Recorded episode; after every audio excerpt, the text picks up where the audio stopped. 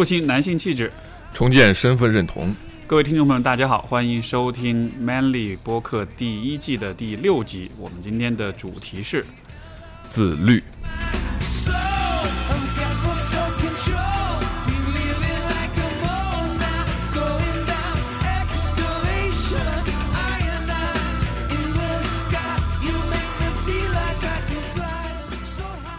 说到自律，这个可能是我猜想，可能是你我，包括可能，也许现在我们每一个听众，甚至说每一个现代人都会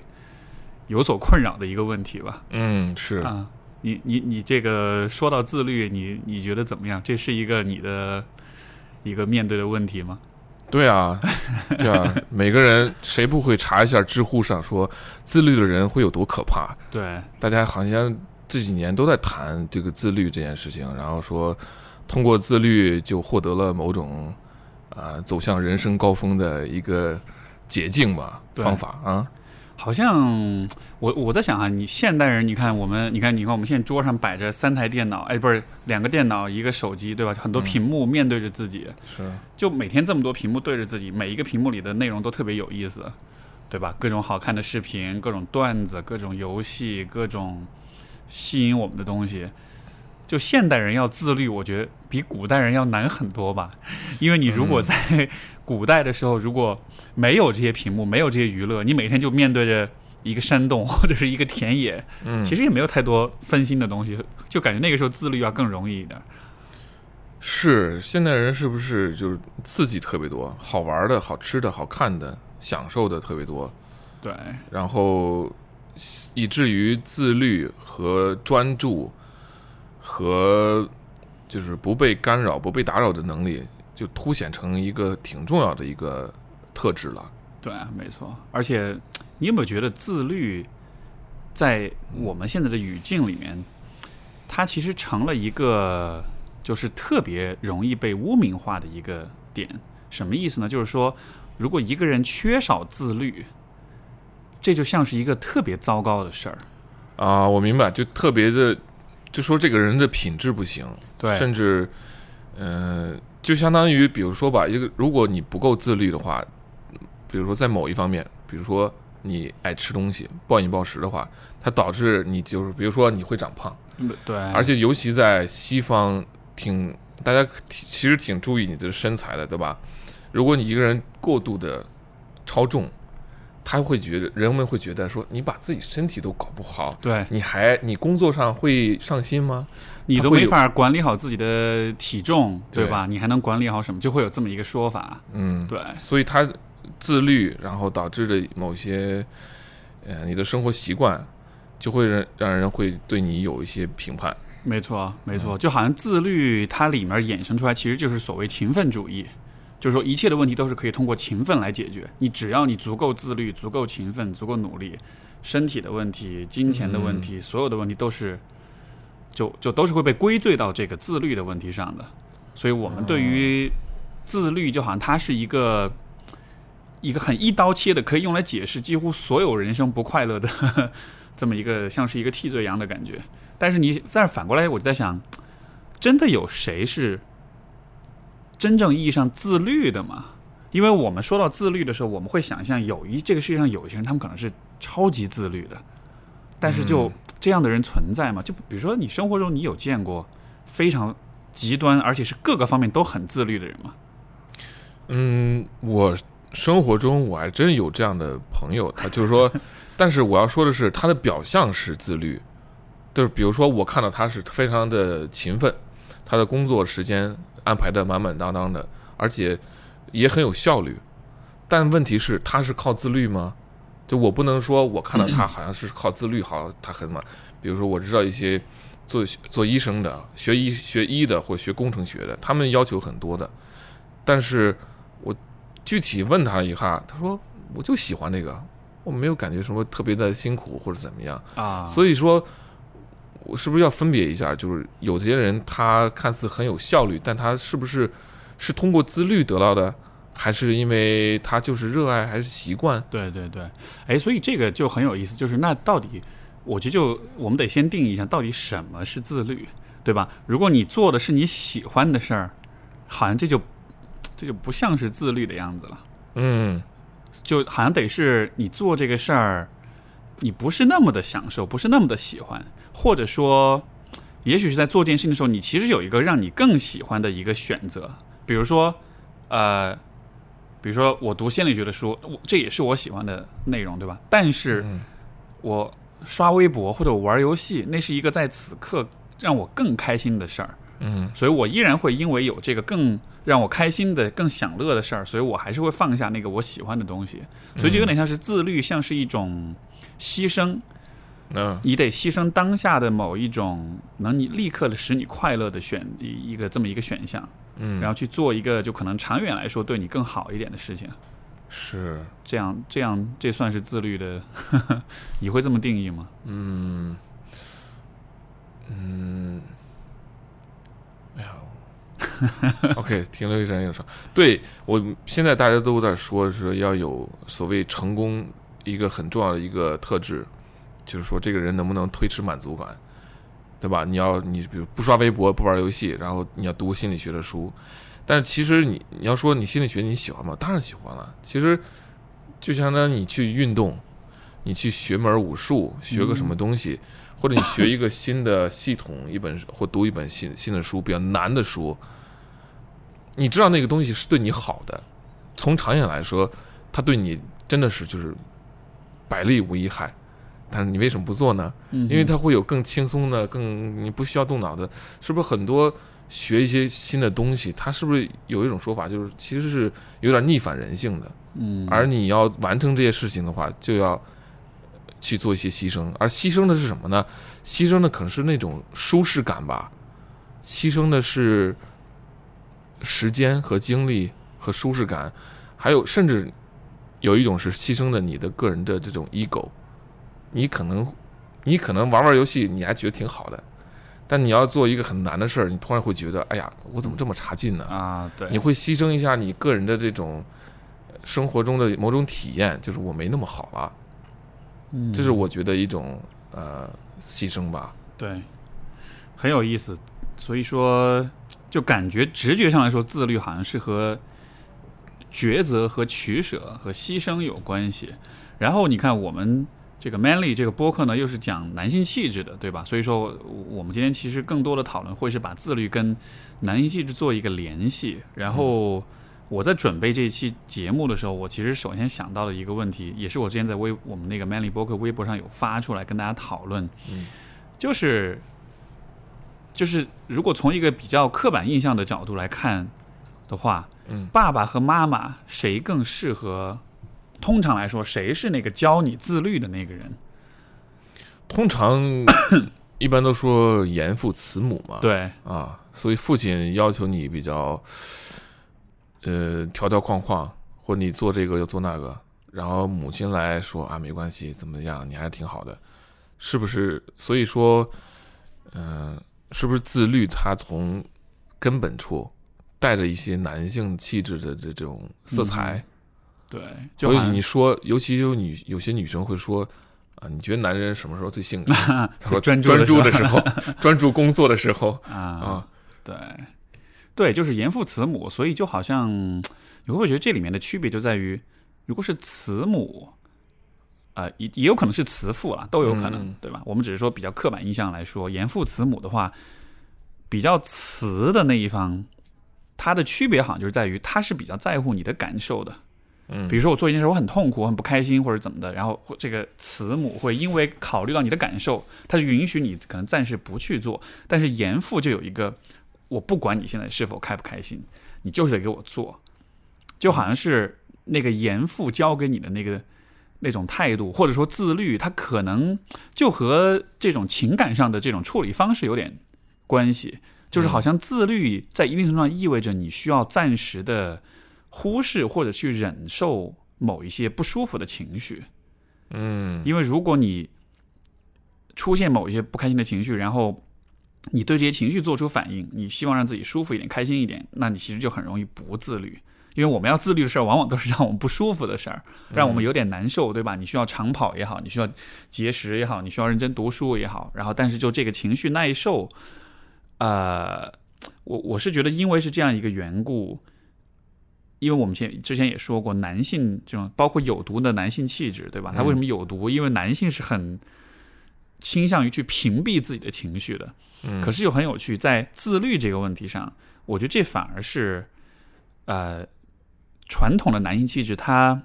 也许是有点优势的一个方面。嗯就他更强调说，你要忍住、忍受住痛苦，忍受住各种身体上、精神上的这种不适，然后依然是专注的去完成手头的工作。所以从这个层面来说，我我是感觉好像父亲是那个严父吧，是那个好像更能够教给我们自律的那个人。嗯嗯，那你刚才说是要把情绪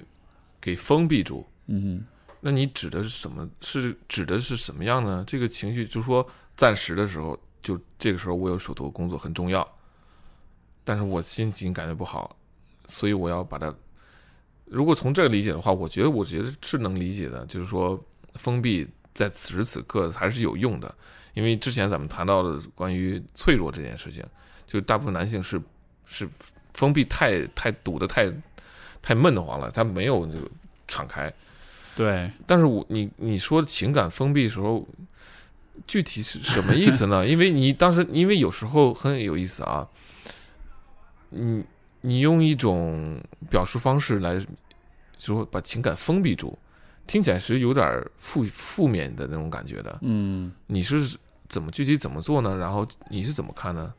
？，OK，比如说呃，如果大家有那种就是慢就是长跑的经历的话，啊，你在长跑的时候，当你跑到有一个叫做 runner's block，对吧？嗯就是这个中文叫什么？就是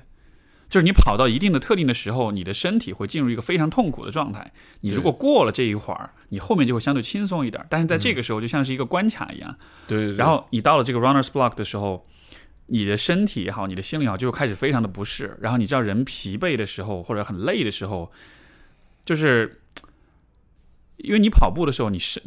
我的记我的体验就是心里面是有一个声音跟你在说话的，说嗯哎，要不就算了。对啊，要不就我我停下来走一会儿再跑吧，或者是要不今天就这样吧。就是你很累的时候，你脑子里那个声音真的就会想方设法说服你停下来，说服你放弃。然后所以就是，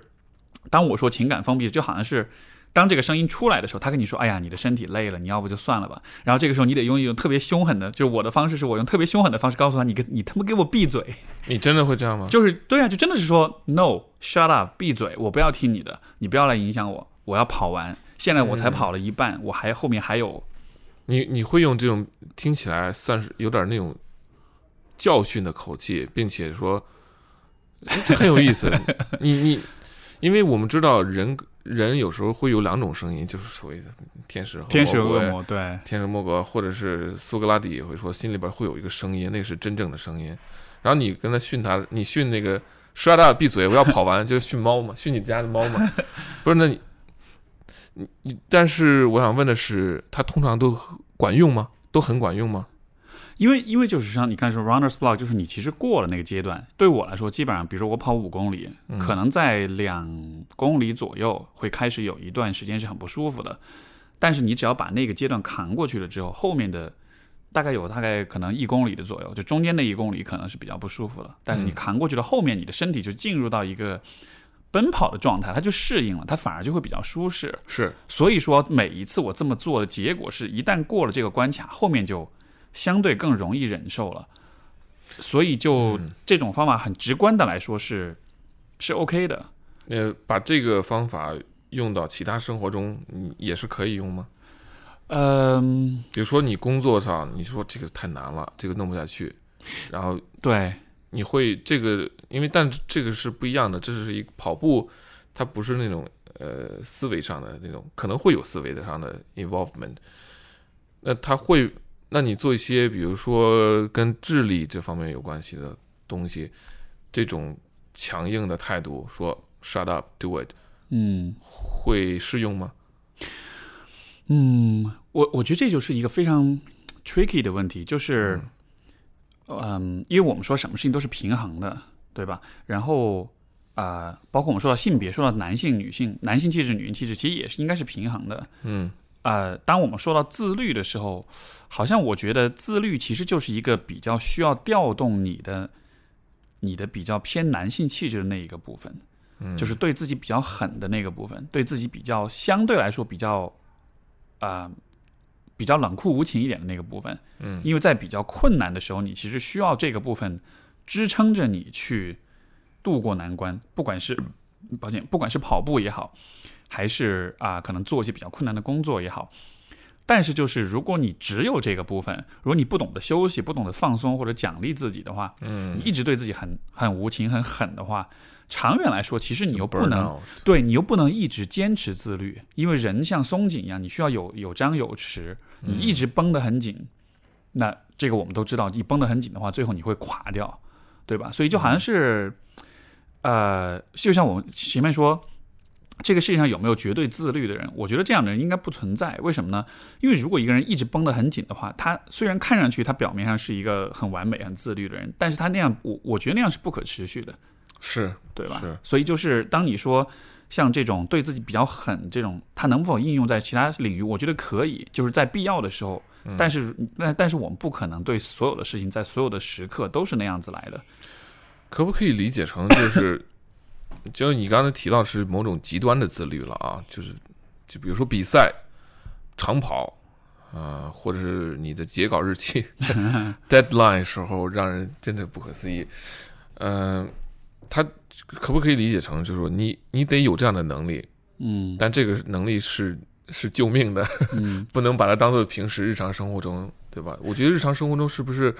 要更细水长流一些？就是你能够不需要靠自律，你就能做到不错的，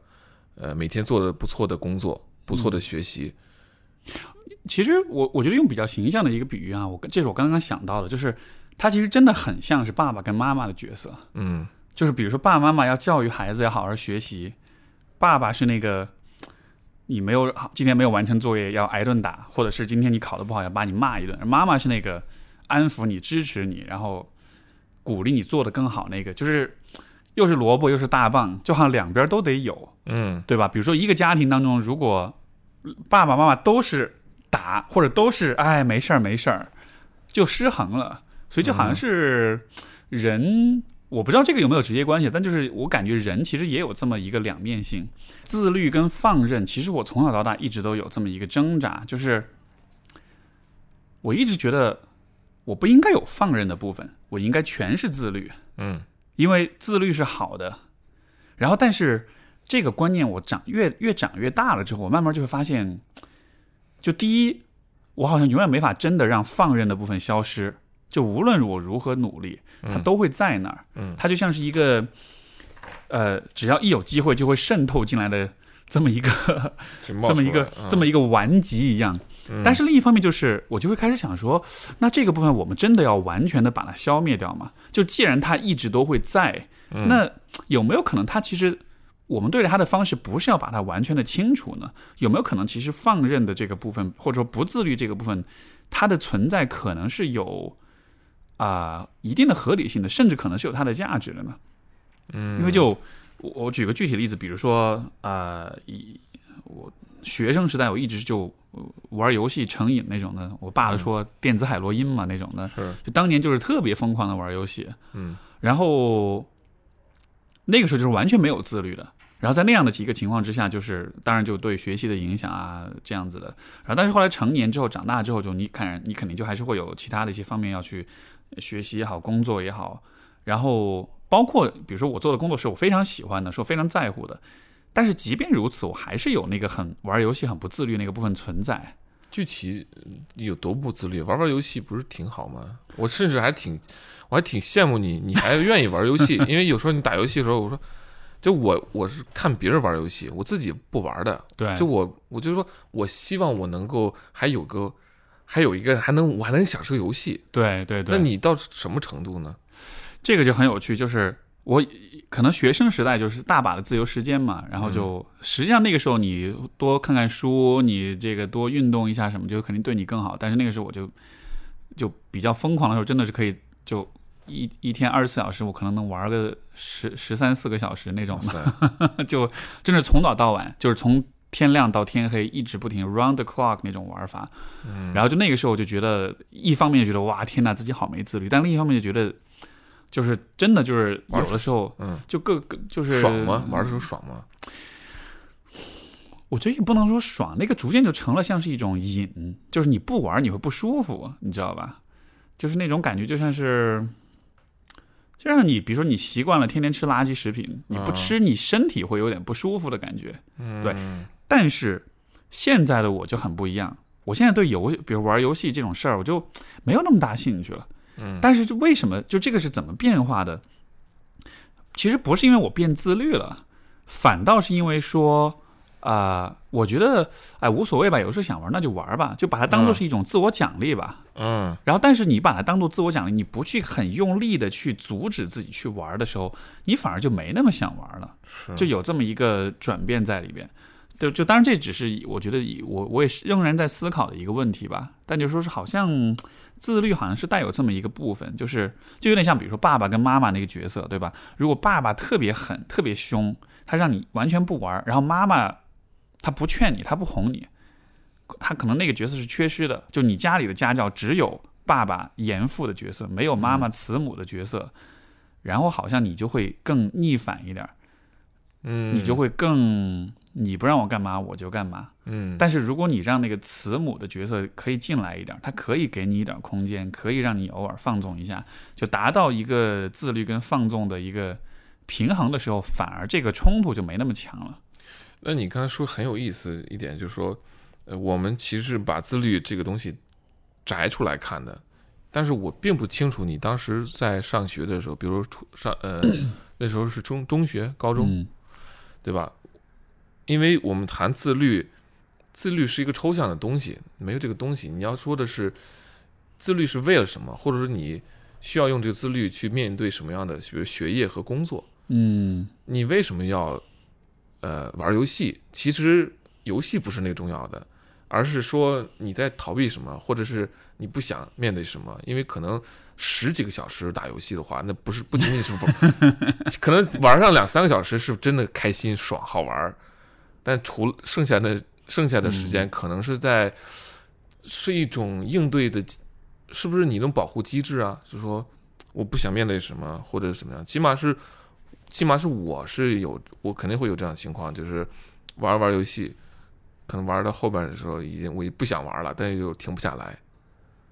对吧？嗯具体在什么情况下会导致我们就是说非常强迫性的，就是就要玩游戏，或者要吃东西，或者就是吃很多东西，stress 嗯 eating，对哎，其我觉得你提这个问题特别棒，就是说也也让我想到，可能这也是一个很重要的点。呃，我们在非常不自律的时候，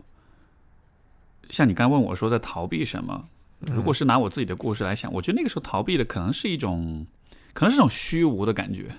就是如果不做这事儿，我其实没有什么奔头，因为我在想，现在我为什么没有那么的痴迷玩游戏了？嗯，因为现在的生活很有意义。对我在对对就是真的很，就是有很多很有意义的事儿你可以去做。那在这样的情况之下，这些有意义的事儿，它不一定会让你就完全的绝对自律，它不至于让你就变成一个完美主义者。但是就你对于这种放任的这个部分，其实就不是那么的感冒了。嗯，对，我感觉，就是当你有一个有意义的生活的时候，你的生活其实是非常丰富多彩的，就非常丰富的，它有很多种东西，就太好玩了。可能那个才是真正的好玩的游戏，就是你要有一个意义的生活。嗯，然后，原来的那种通过游戏来逃避的那种方式呢，就变得非常的 unattractive，就没劲了。是，而且而且是不是就像是说，呃，如果你的生活是一个很二元对立的一个状态，就是玩游戏和呃做困难的事儿，嗯，这个放纵自律，如果只有这两块儿的话，你就会在这个两两个部分之间就是来回的摇摆。但是如果你的事儿，你的生活是比较丰富，有很多事情嗯，要做，它就不是一个黑白的问题，而是各种颜色你可以去选择。然后你其实就不会一直停留在某一个颜色当中。对我刚才想，对你刚才说的非常好，就是你说二元对立的，或者说，呃，一种二元的对于相对于丰富多元有意义的生活，那你生活中可以选择的东西太多了。比如说，你说你现在感觉有意义，比如做播客、做咨询，呃，做演讲，啊，什么这个养养猫，呃，这个练柔术，就这么多有意义的事情，在可以其实，在在填补你的时间，在抓你的时间，嗯、然而对比你之前那种就是要强迫要玩游戏十个小时，那时候的你或者我们可能没那么多，就没真真是没没那么多。选择，对，你要，所以这样说的是，对于那个时候的咱们玩游戏，可能也就是咱们生活中的一个排解的一个工具了。你让他能干什么呢？没错。他能干什么？这个这个讨论其实会让我想到一个很有意思的事情是什么呢？就是抱歉，啊，啊你所以我我所以我刚才想说的是，就是说，是不是他真的没生活中没那么多东西可选的时候，他更可能会选择那样的一个走那个极端？对，就是对，呃，所以就是我其实想到一个很有意思的例子，我觉得也许可以就是很好的说明我们刚才这个讨论哈，呃，是什么呢？就是我想到一件事儿，我们每个人肯定都经历过，就是军训。哦，你你有军训过吧？有军训，有对吧？我嗯中学、大学肯定都是有军训的。我觉得这是一个特特别特别棒的一个例子，来来说明就是自律是到底是怎么一回事儿。因为首先，呃，军训应该是我们每一个人人生当中可能经历过为数不多的专门针对自律的一个训练或者一种教育。纪律教育，纪律教育，对啊，嗯就当然纪律就是你作为集体当中一员对，有这个成分，但是同时它也是一个自律的教育。嗯，对吧？你要去走走正步，你要去这个，呃，这个叫什么？就是喊口号，对喊口号，你要站桩，你要站在那儿站一两个小时这样的，就它嗯也是自律嘛，就是嗯让你自己控制住你自己的行为啊，这样子的。嗯，就可能我们人生中，呃，真的是为数不多的专门针对自律的一种训练。嗯就当然，如果你有练其他，比如你有练八柔，对吧？这也是嗯自律的训练，它也包括武术，它也有。但大多数人不会专门做这种事儿，所以我们被动的接受过的就可能是军训。但是军训有一个非常大的 bug 是什么呢？就是军训是没有意义的，就是说你军训它不带来任何的成就或者是结果，你军训只是完成一个过程，军训最后的结果是大家在校领导面前正步嗯踢一个方阵，走一个方阵，嗯，完了。说的非常好，对吧？就是它它它并不带来任何的有意义的建设性的结果，它是一个秀，是一个秀，是不是对？可能也许学校领导会觉得这样子军训一下，也许大家学生会更听话，但但是拜托，这 这根本一点用都没有。不用，不顶用。，对，但是就是，但是我们还是会做这件事儿，所以就很有意思。就是我们看上去在这个军训过程中很自律了，但最终你会发现这一切其实一点意义都没有。就是军训完了之后，我们并没有享受到任何这个军训的自律带来的任何的好处或者成就，所以自律就变成一件。嗯那你觉得自就是军训，呃，理想化的理想化的，就是我们想象中的军训，它能带来什么的什么好的一些方面的这个成就呢？我觉得你看，像比如说这个北美的高中生，他们都会参加各种各样的运动队，嗯，对吧？参加各种各样的项目，田径也好，各种球类运动也好，我觉得那就是非常好的教育啊。就是那样的训练，它不是只有自律，就它也很讲究自律，但它是有结果的，就是是有成绩，是有结果的。你一直，因为我觉得，首先就是自律的意义是在于，嗯，它是一种我们去驾驭时间的一种方式，就是说，驾驭时间，呃，对，就是说，人做任何一件事情，你都需要有一个积累的过程。嗯我要从，比如说啊、我可以一次跑五公里，练到我可以一次跑一个完完整的马拉松，就这是需要时间的，这是需要训练的，对吧？我今天跑五公里，明天跑六公里，后天跑七公里，慢慢慢慢加上去，就是人的成绩表现，它是有这么一个逐渐提升的过程的。而自律其实就是帮助你在时间的维度上，它可以让你达到一个越来越好的一个结果。所以自律应该是有有一个结果产出才对，因为当你有了一个结果产出之后，你就会明白自律和成绩和能力和表现之间的这种关联是多么的多么的大。是不是就好像时间乘以自律等于产出有个结果，就大概一个这么一个东西。或者说，嗯，你刚才就就是说，我们想要的成就，我们在想到这个成就，比如说，就是比如在时间维度上，就是我在想说，比如说现在我们现在在 A 点，然后未来那个理想的成绩在 B 点，嗯对吧？当我们想到 B 点的时候，我们想到的只是 B 点那个时间切面，但是 A 点和 B 点之间其实有很长的一个距离，这个距离要怎么去度过，就是需要用自律去帮我们度过。因为如果我们没有自律的话，我们就永远只能看到我和 B 点之间的这个差距，但是我们就不会觉得这是一个我真的能达到的事情。就是，所以就是说，就有点像是一个人如果没有什么自律，或者他没有比较成功的自律经验的话，他其实是很无力的，因为他会觉得我不管想象任何一个目标或者好的结果或者一个好的成绩，好像我都达不到，就是说，因为我因为那永远是一个遥远的遥远的点。嗯，我大概明白。嗯，不过你你刚才说到，就是说这是一个时间的积累，驾驭时间，然后然后有投入和产出。对，呃，但是刚才我还想回到刚才军训这方面，你说它是没有记忆、没有意义的、没有价值的。就我我这个我觉得特别有意思，因为因为你刚才说的是你你觉得有意义吗？就是 你看怎么讲啊哈啊？OK，呃，也许他在我觉得集体荣誉感上面，我觉得是有的，对我这个是有。对对。我在想，但是这个 对对对，如果说因为这件事可能就是大家刚进学校，然后还一个要形成一个集体，大家之间要有培养感情，可能嗯。一块儿军训一下，然后一起唱唱朋友啊，哎，不是那个，当年每每一次军训都会唱那个朋友，嗯就朋友一生一起走，它我们是它是有一种就是让呃让你感觉有集体荣誉或集体这种朝夕相处，而且那时候可能军训的时候嗯。也是很多人头一回住集体宿舍，对，没错，然后这种很多会不适应，然后各种矛盾什么的，这个都会有的。OK，所以，但是我刚才想的另一个是，就是说，军训我，我反而想要说的，他强调的是纪律，而不一定是自律。这个纪律是要看的整齐划一，是很多人合作结一个结果，而自律是似乎跟呃自律和纪律 不一样，在于你的个 个人的主动性，你的自主性 （autonomy）。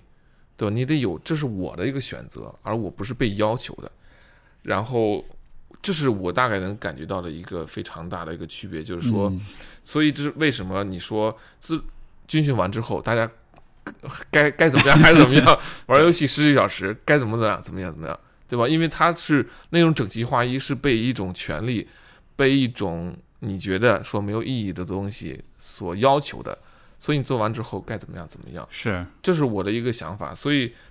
嗯，对，我觉得就正是因为这一点，就是说你是被要求这么做的，对，所以你就是这个过程中，你肯定也有在自律，对吧？嗯比如说你站在这个呃大雨当中，或者是这个这个烈日下面站三个三个小时，然后其实很难受的那个，对吧？当年有过军训的经历，我们都知道非常难，非常不舒服。然后其实你也可能就是你也可以就比如说就装病啊，或者是就放弃了，或者怎么样，就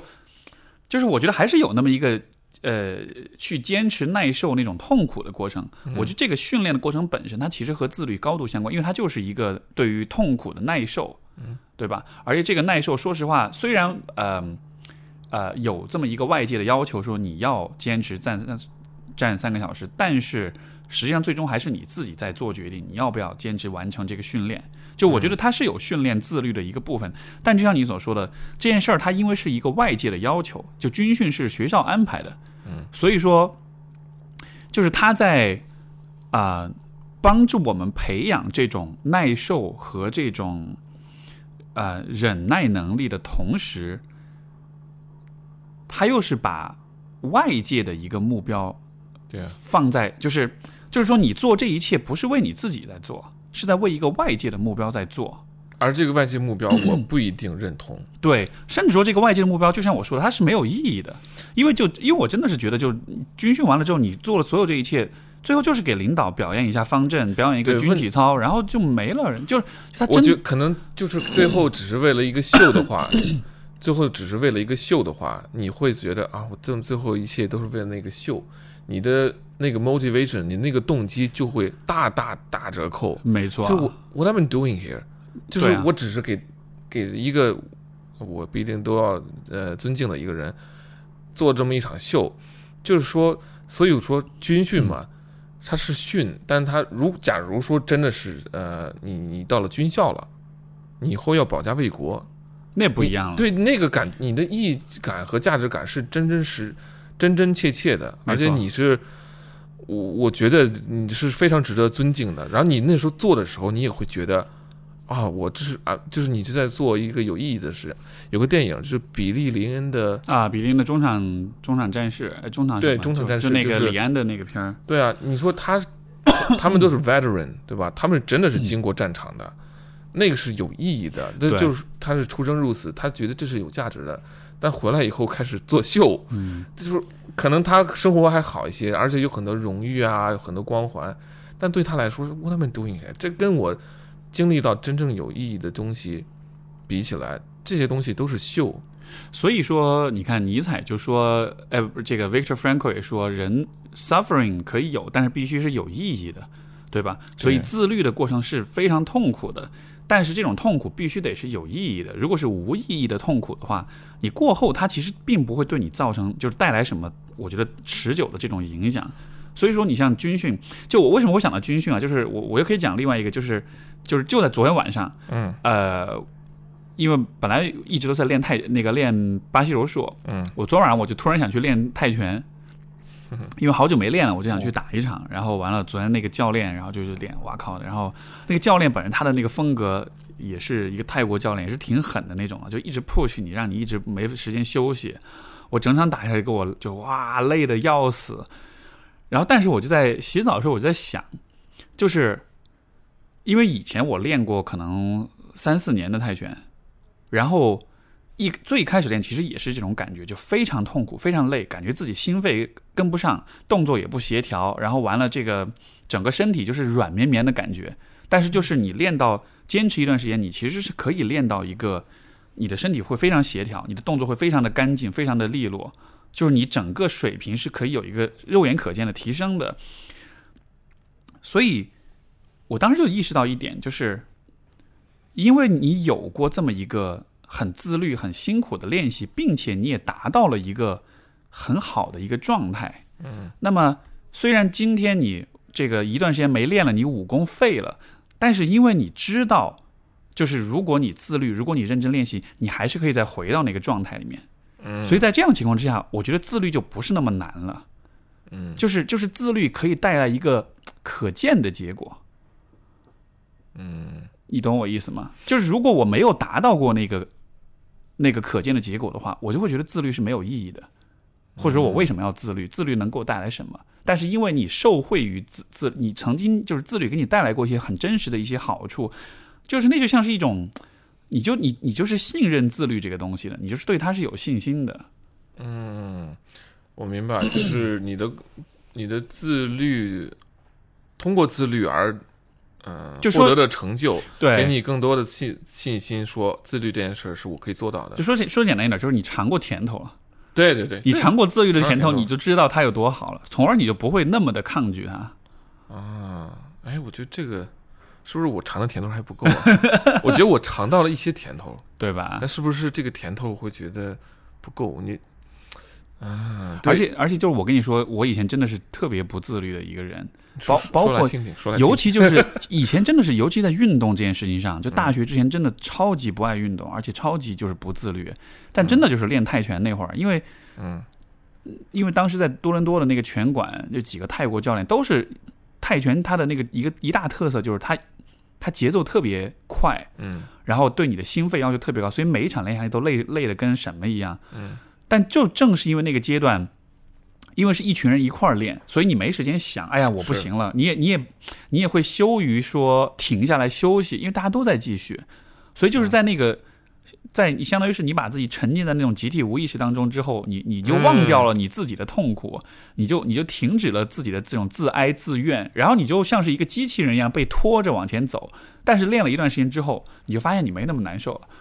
嗯，然后你发现哦，原来这就是自律能，当然那个不完全是自律，它更像是一种对对吧？是他律，对，我刚才想说的这一点 就是很有意思。嗯、我们自律，自律的目的是为达到什么成就和效果的。好，那如果有时候我们嗯、自律这方面很难办，但我又想成为一个泰拳高手，或者我想把这些事开始做起来。那么我们一开始是不是需要一些他人的这个提，呃提携和帮助？就是说，你进入到那个场场合，你进入到那个环境，为什么大家要去健身房？为什么大家要还要报那个班儿？大家一起做那个有氧健身操？啊，我们是不是需要一个环境？有时候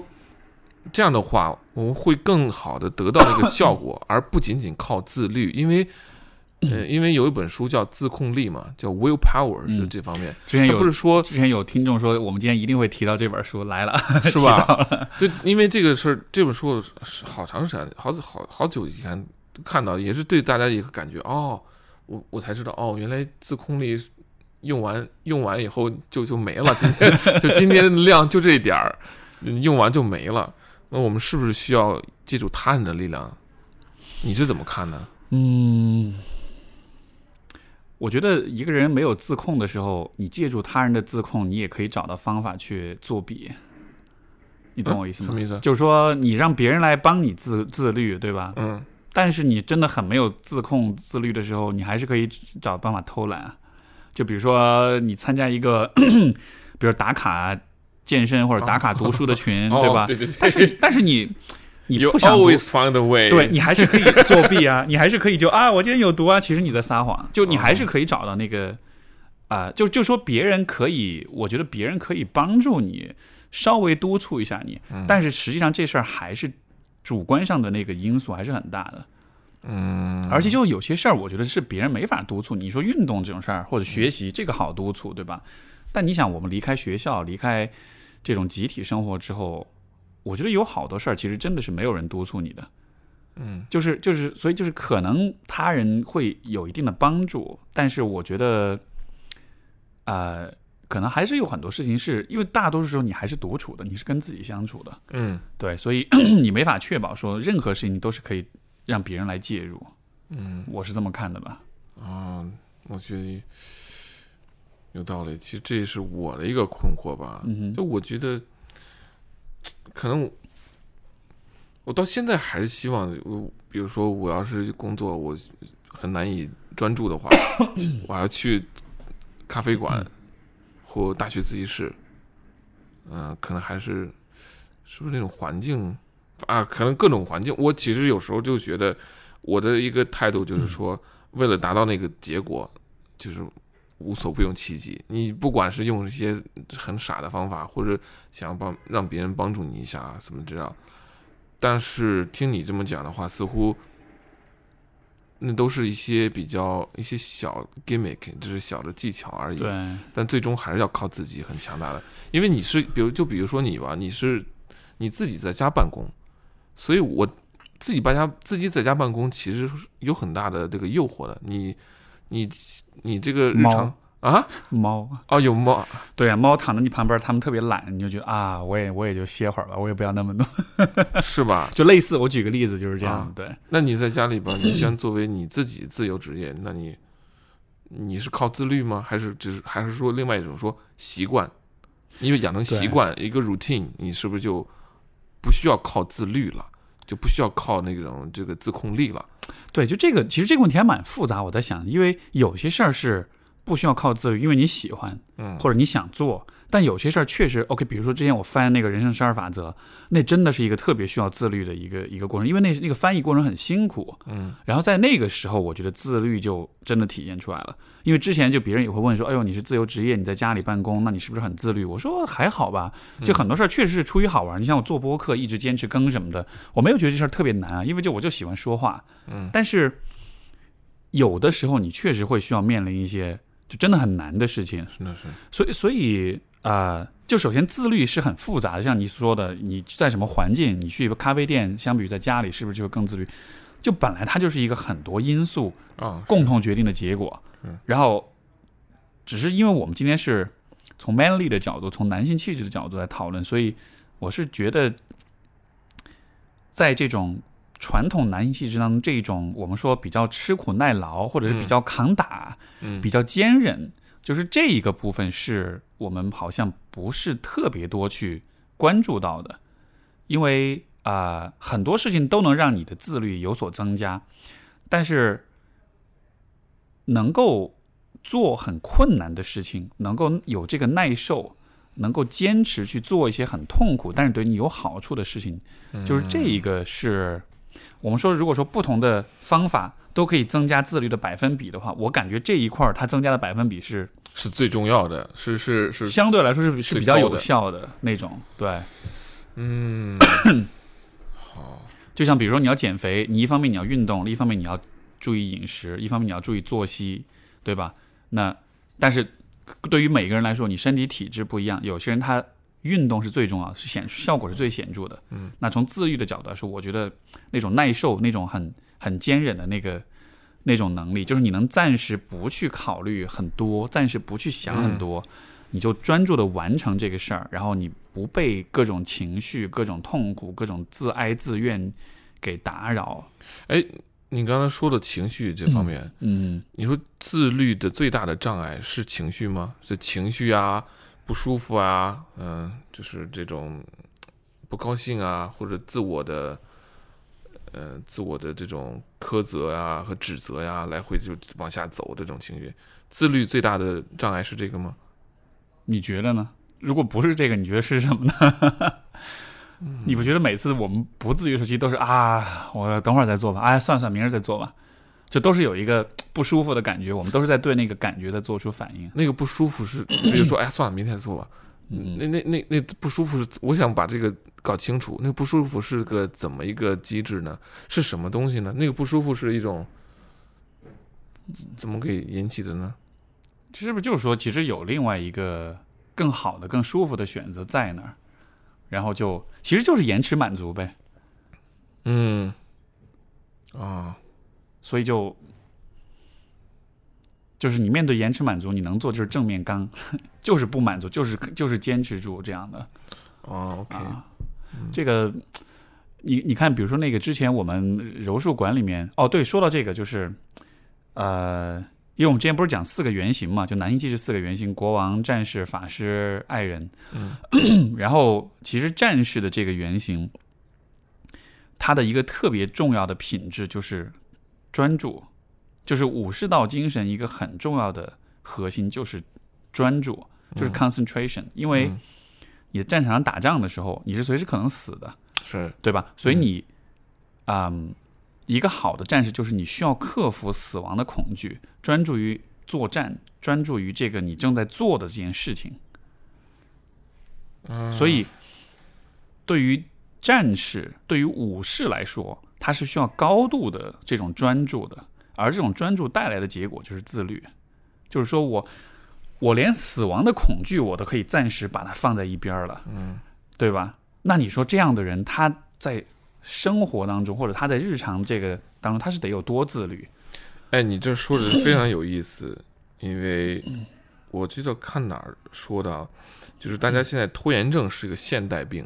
啊，拖延症是一个现代病，因为在以前的话，时间的安排没有那么像咱们这样的一个严丝合缝，要求也没那么多。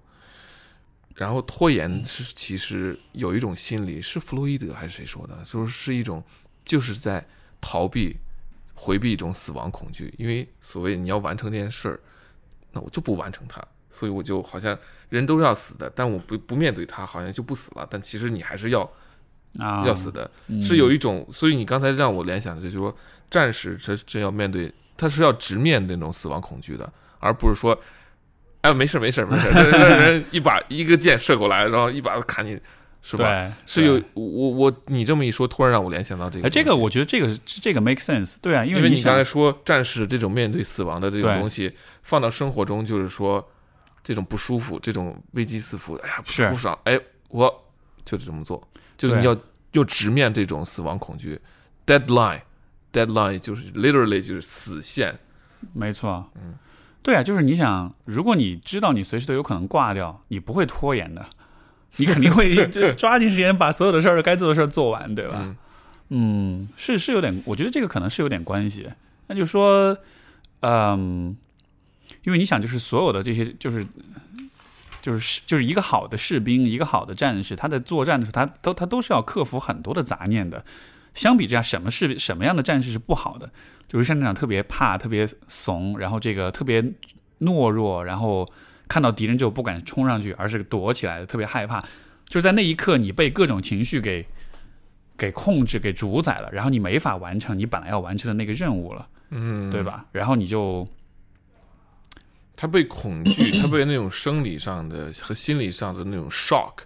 就完全给占据了。所以你看电影里边会有那种哒哒哒哒哒，就是在那个时候，你想想，你再怎么逃，你你战场上你逃哪儿去啊？战场上你逃哪儿都不行，唯一方想法就是就勇往直前，当然要 smart 啊、嗯。所以就是就这个确实有不可逃避性在里边，对。但但是我觉得就是说，你从一个更象征意义的层面来说，其实就是我们做很多事情的时候，也像是去，尤其是比较困难的时候，也像是在上战场，对吧？你上这个战场，你面对可能不一定是死亡，但可能是呃一些不适的感觉，比如说我拿我，比如说我翻译这本书，在这个翻译的这个这场战斗当中，我不会真的死，但是如果我不翻译完成，我就败了。这场这场仗我就打败了，对吧？而我面对的敌人是什么呢？就是各种不舒服啊，各种困难啊你。这种不舒服和困难 是是怕什么呢？是怕做不好吗？做不好之后没有，就这件事儿很难啊，他会啊花时间精力，他很难，它会给你的生生理上、心理上带来各种不适。啊，就它本身的难度。对，就它本但你没有身的难度。你没有想到说，因为可能我会有这种说，不光是难，还有一个是嗯做完以后这个成这个成品呢，让别人觉得不够好。啊然后会有，因为它本身难度，它是一个这个东西给你带来难度，但另外还有一个社会上社会评价，没错就是，说阿德就怕你勒说，你怕做不好，所以你就故意不去做这样的是吗？对你怕做不好和不，然后就不去做，他最终是因为阿德勒不是说嘛，所有的问题都是社会问题，就是 social，就为什么？啊因为你这个书没翻译好，别人会会评价你的这个人品行啊，或者你的自律啊，或者你的能力啊，然后你就会啊，这个这个有点难，这怎么办？怎么怎么？这方面你会有额外的这种说担心吗？或者说你现在已经过了这方面，你觉得 I'm OK？嗯，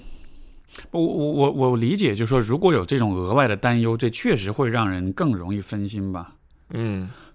就有点像是，比如说一个战士上战场，他一边在作战，一边还要想着我我以后回去，大家会把我当英雄一样对待。但是那就是更，我感觉那就是更多的杂念了。对哦，是是是，对对对对，所以可能我为为什么问这个问题，就对我来说，我觉得似乎 我的阻力在于，除了这件事本身很难，还有一个或者甚至有时候不一定难，甚至有些事可能真的根本就 is nothing，就它在难。难，对，对，但它它会联系到我对我自己个人评价，没错。但我自己个人评价的话，又有又又有什么关系呢？其实是怕别人怎么评价我，嗯，没错，其实是还是联系到一个社会评价、社会比较，或者别人怎么看我这种感觉。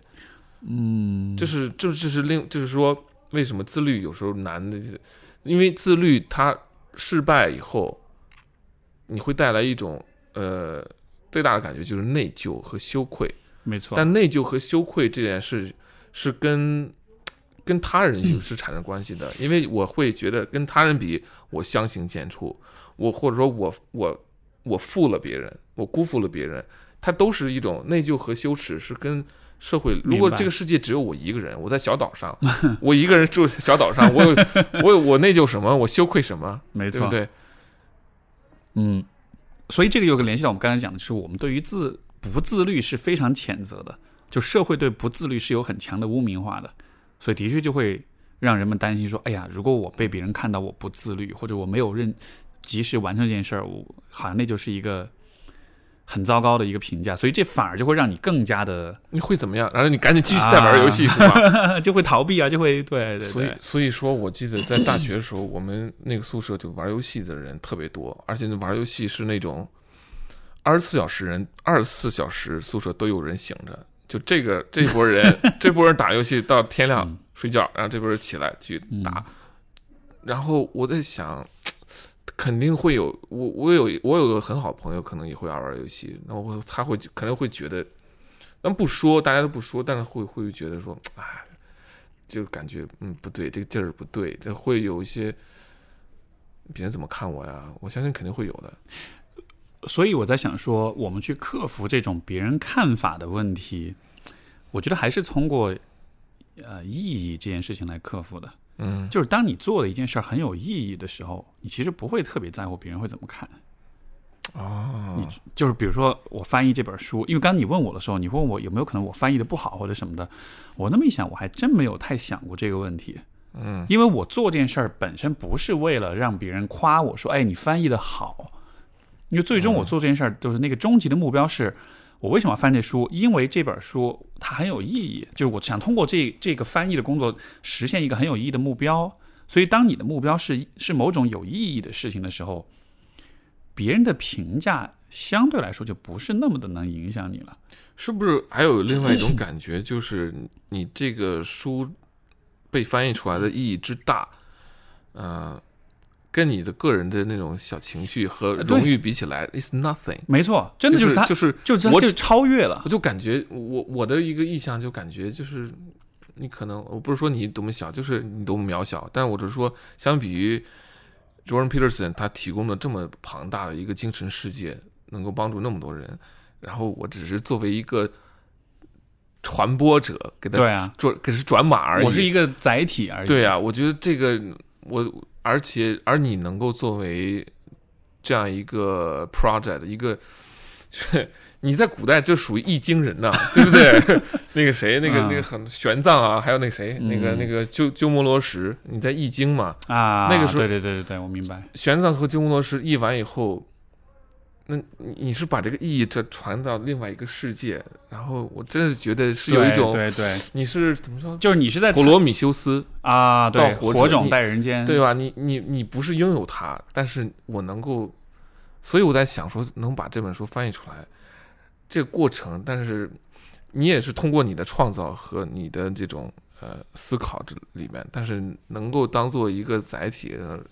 完成这个传递的话，我觉得也的确是很强大的意义，对吧？是是是，哎，我觉得你总结非常棒。就这个，我也我以前还真没有从这个角度这么去想过。但就像是，鸠摩罗什嘛，对对对，玄奘、对 易经人，就是就是你其实是在参与到一个更为宏大的事情当中，你只是其中的一个部分，嗯对吧？你是其中一个很小的部分，所以你你是一个电脑里边的半导体，没错，就是而且 Oh 而且甚至那种感觉像是嗯，你能参与进来是是一种幸运。对啊，就是 you're lucky to be here 这种感觉。在这样的情况之下，你还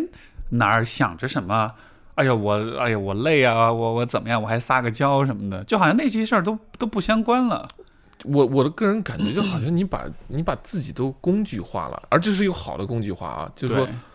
我只是真是螺丝钉，或者我是一个半导体，或者是你说，你想想玄奘和鸠摩罗什，他在译佛经的时候，译《金刚经》的时候，他们人都哪儿去了？一千年前的人都烟消云烟消云散，就他，嗯但是他 DNA 可能留在是是某个人 谁谁谁谁知道？嗯、我我只突然就想着说，这是一个挺很宏大哈，很宏大，就是、啊我就是明白我明白好像历史那种滔滔江水洪流之中，你只是一滴一滴水而已，但是你又是完成了这个传递。就你留下的那个 legacy，对吧？你留下那种影响力，它其实可以通过很多人传递出去。所以，当你这么想的时候，就这件事儿，它的就是它的动力感是大大的超过你个人的懒惰和你个人的那种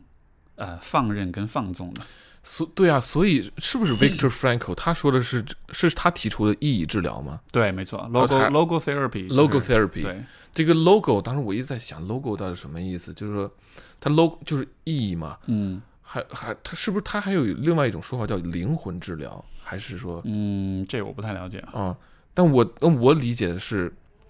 意义就是说，这个事情它它足够强大，足够有意义的话，嗯，你就那些小小的技巧啊，生活中那些东西，你就也也有用，但是就它就不是你唯一依赖的东西了。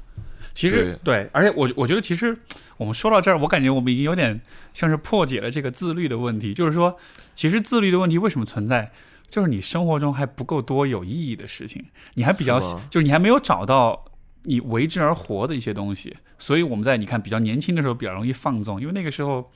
对吧？大家没有什么可活的。你看我经常看那个 UFC 的比赛，都是那种就是格斗格斗类的比赛啊，嗯然后。所有这些选手，他们打完了之后，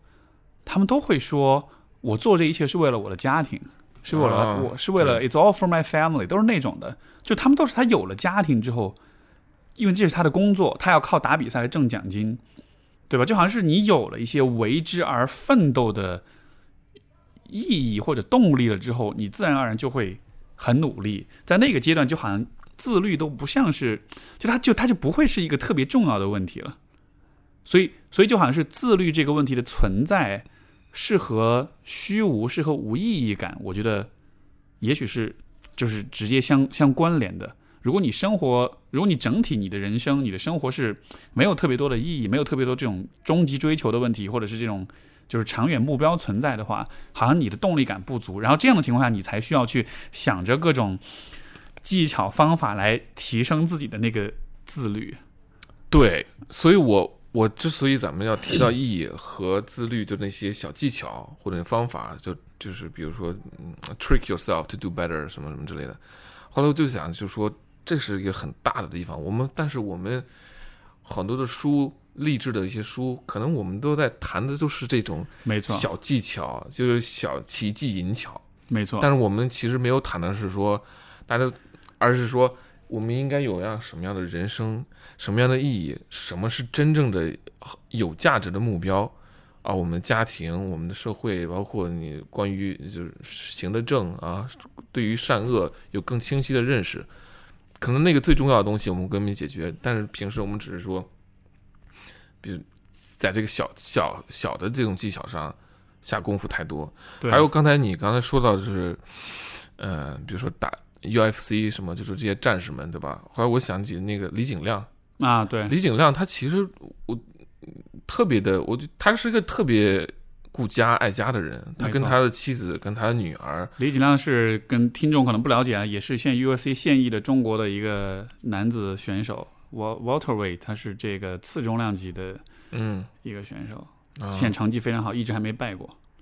没有败过，在 UFC 现在还没败过。他现在是打手真狠，就男子，因为嗯女子是那个冠军，就张伟丽那已经夺冠了嘛。对，对，男子的话，他现在是成绩最好的，嗯，对，真的打得特别好，而且真的是非常我非常看好的一个，而且他就是就像你说，他其实很顾家，对他非常的那种，而且就他就他就是很，他就说这他也是这样的，就是我是这是为我的家庭，对吧？嗯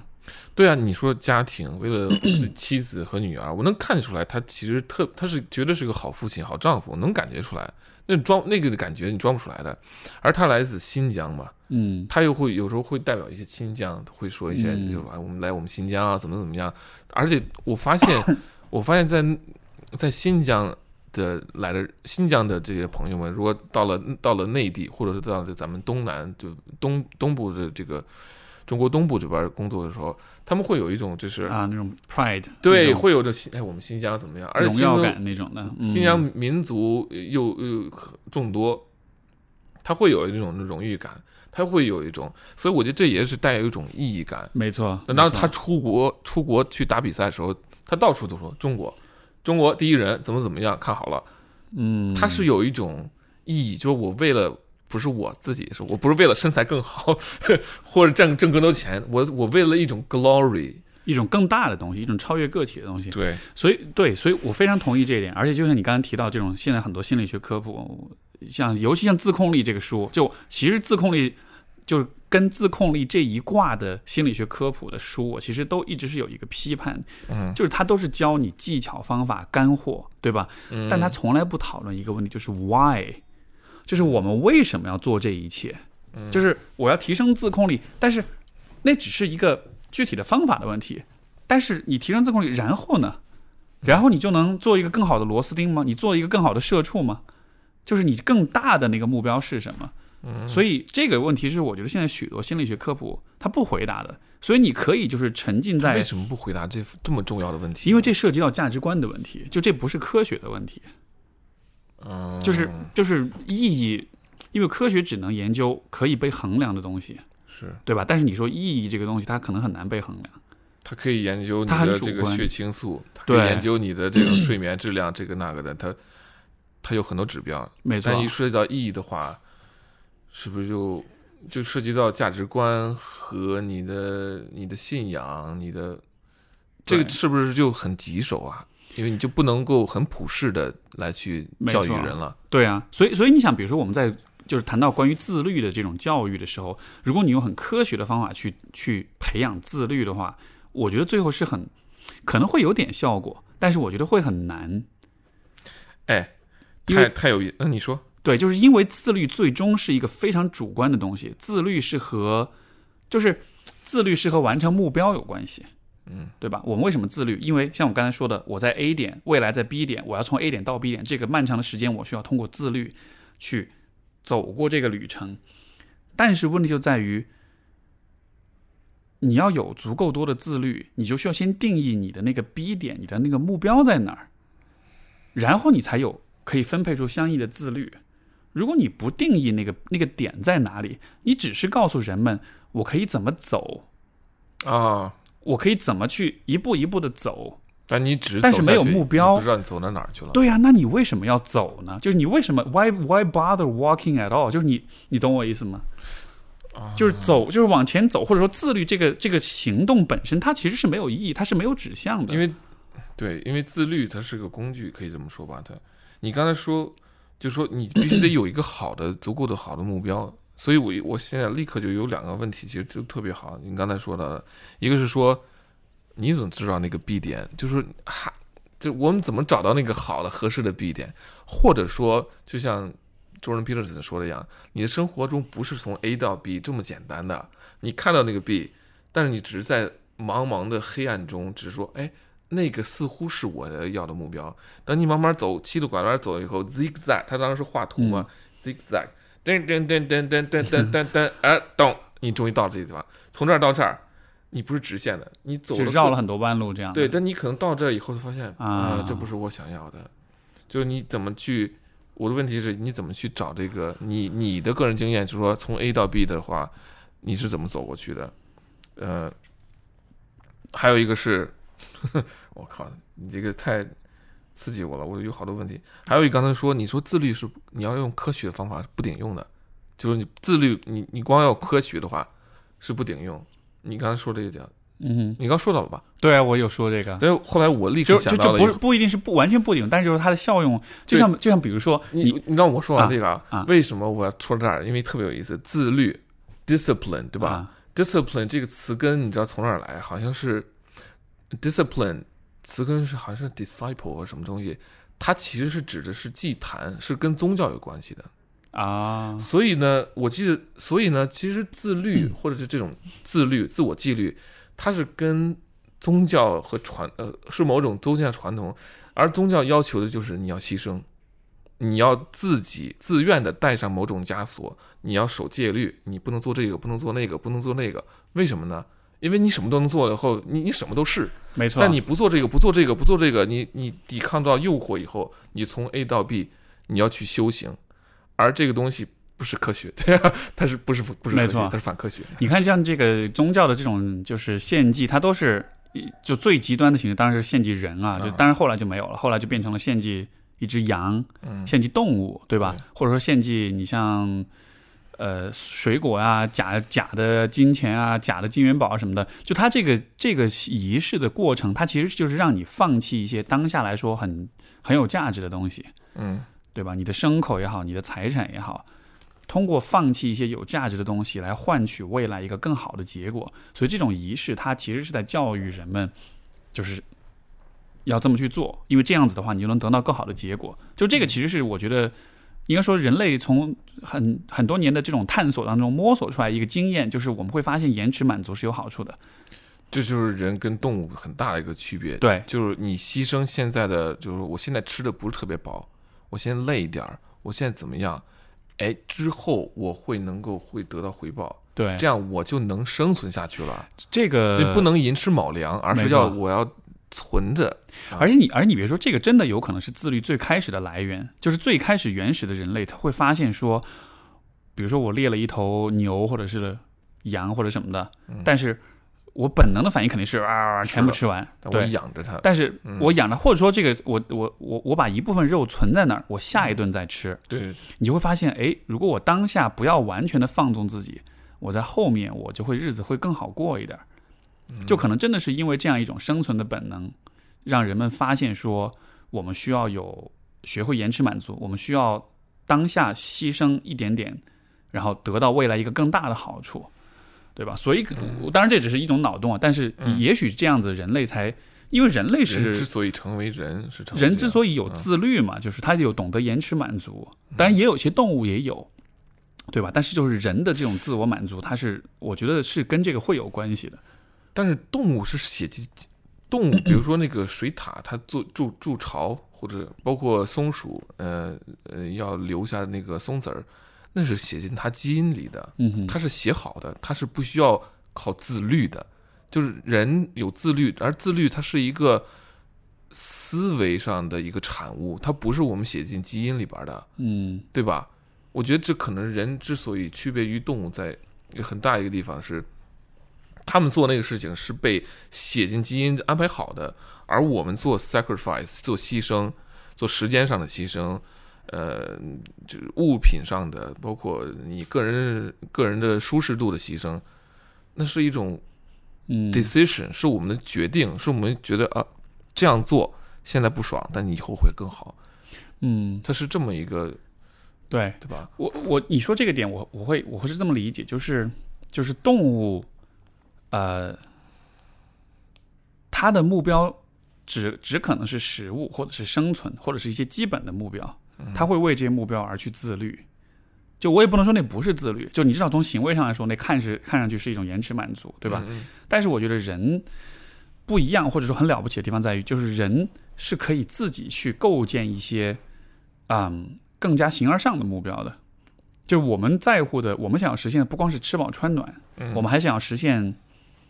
比如说幸福的生活、良好的人际关系，或者是有意义的人生，对吧？或者是你的工作、你的事业，你创造社会价值，就是人要去延迟满足的一些目标是更抽象的，因为人类有抽象思维的能力，所以我们可以想象出一些在抽象层面的一些目标。所以，当我们自律的时候，有的时候是是为了生存，但也有更多的时候，我们的自律其实是为了达到一些这种更复杂、更抽象层面的这种目标。像比如说我你我要翻译一本书，或者是我要呃呃，比如说我要练，比如说我要练书法，嗯，对吧？就嗯它跟你的生存没有任何关系啊。但是你为什么要练书法？因为你因为你签字比较丑嘛 谢谢。，Cici Cici 说的，不是我说的啊。不不是很很多很多这个很多读者听众都在说没事儿，这个真的呀这 OK 没问题，可以说可以说。OK 我字是很烂了，对，嗯不但就是你看，就比如说，比如说一个人为什么练书法，嗯他可能是因为他觉得那是有美感的东西，嗯，对吧？他追求那种美，他追求那种艺术的那种表达形式，所以他去练。那这样的东西，动物是做不到的，因为这种目标是非常抽象的。所以我觉得人类的自律为什么那么重要，就是因为我们可以看见很多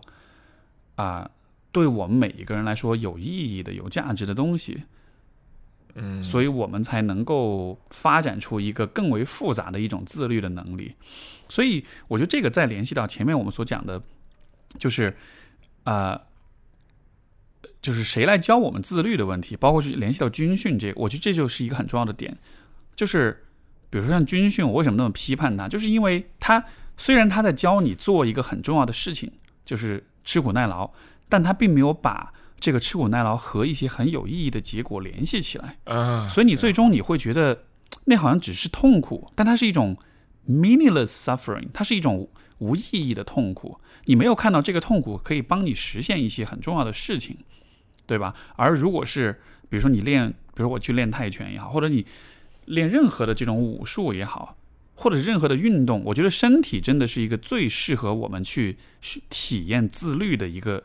一个工具或者是一个途径。嗯，就是你只要用正确的方式训练你的身体，你可以达到很多很了不起的结果。不管是运动也好，还是你像音乐、绘画，所有的这些艺术的这种技能，你都是可以通过训练来得到一个更好的结果的。嗯，而且那个结果是有意义的，它要不是有美感的，它要不是健康的，它要不是嗯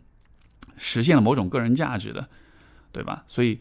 通过自律达到这些目标，然后你就能看到说，哦，我要自律的原因不是因为如果我不自律我就不好，或者如果我不自律我就是 我就对自己有自我批判，或者别人就会批判我，而是说，如果我自律的话，我可以变成一个真的就是一个更好的人，我真的可以完成一些比我个人更宏大的一些目标，嗯，所以，所以我才自律，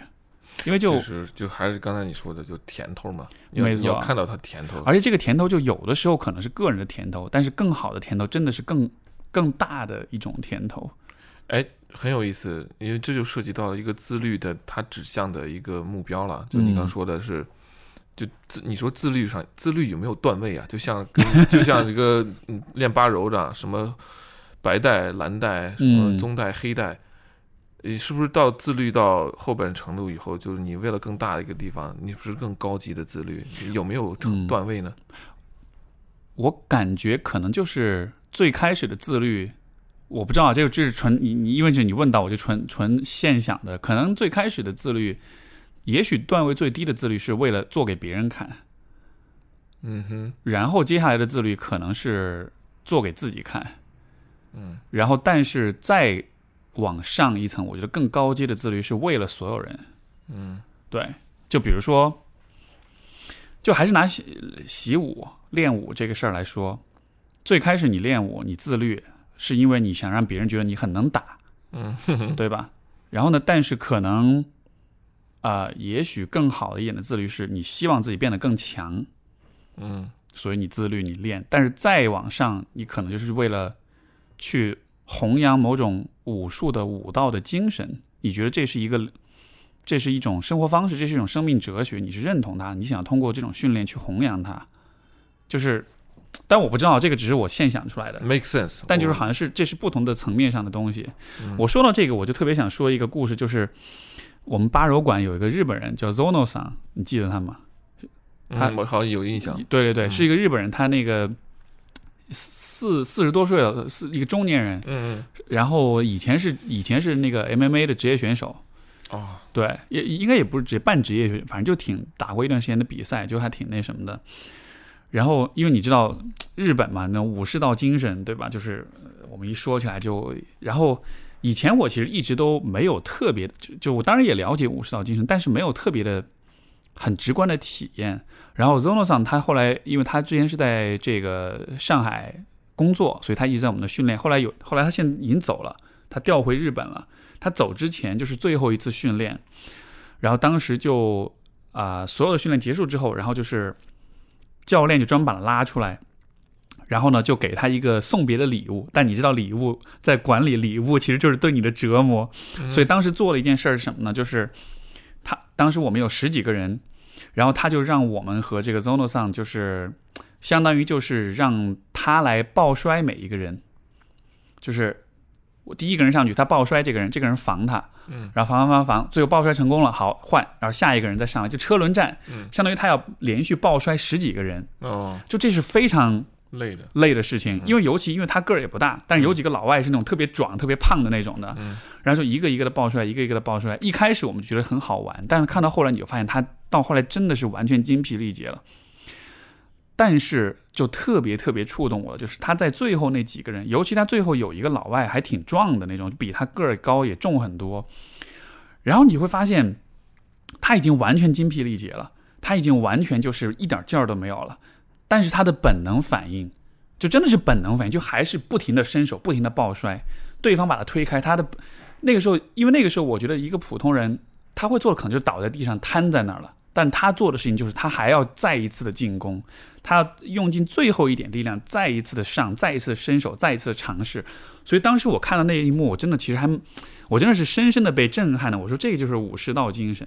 就是你是一个 warrior，你是个战士，你的目标是要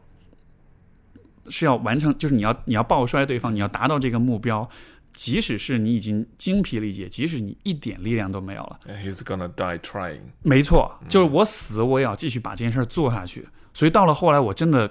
我当时都有点泪目，你知道吗？就虽然那个场面大家是在鼓掌，是很热闹，但是我心里真的特别被打动。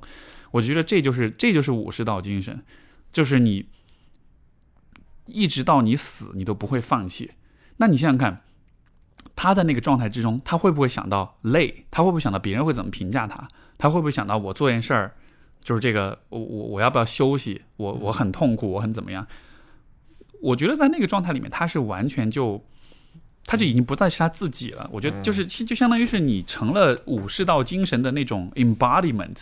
就你你你一种化身。嗯，你在做的事情都不是说我这个人在做的事情，而是我作为这种精神的一个化身跟代表，我在这一刻我的所有的行为都是要去体现它，都是要去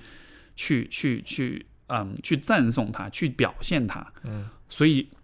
所以我当时看到这一点之后，我觉得太了不起了。我觉得这是，就是当时我真的是觉得这是终极意义上的自律。那种自律不再是一种为了做给别人看，或者是为了某种成就，或者是。嗯，为了达到某种个人的利益跟好处，因为因为你你你你这么就那只是一个像是一个游戏一样的，嗯，对吧？就他其实没有任何实际的好处，但是你就能看到他这么做真的是因为那是符合他对武术对武士道精神的一种理解的，嗯，所以就他在做的事情，我真的觉得在那一刻，他是一个超越个人的一种一种表现。所以，就我们今天说自律，我其实首先想的就是这个画面，因为当时真的太感动我了。哦，嗯，哎，我我你说这个非常好，我我在想，另外有没有感觉，就是他也是一种对待对这么大一大帮朋友，因为他给他，因为这么这么多人给他送行，算是对吧？嗯，这也是一个很很荣耀的事，不是所有人都会有机会得到这样一个待遇。对，嗯，我觉得是有一种。像是一种尊重是吗？这是一种尊重，是一种呃 attribution，是吧？对对对对。就这这个时候，我说，哎呀，我这怎么就还就有点像你要是远离他乡，一帮朋友给你送行啊，干干那杯，你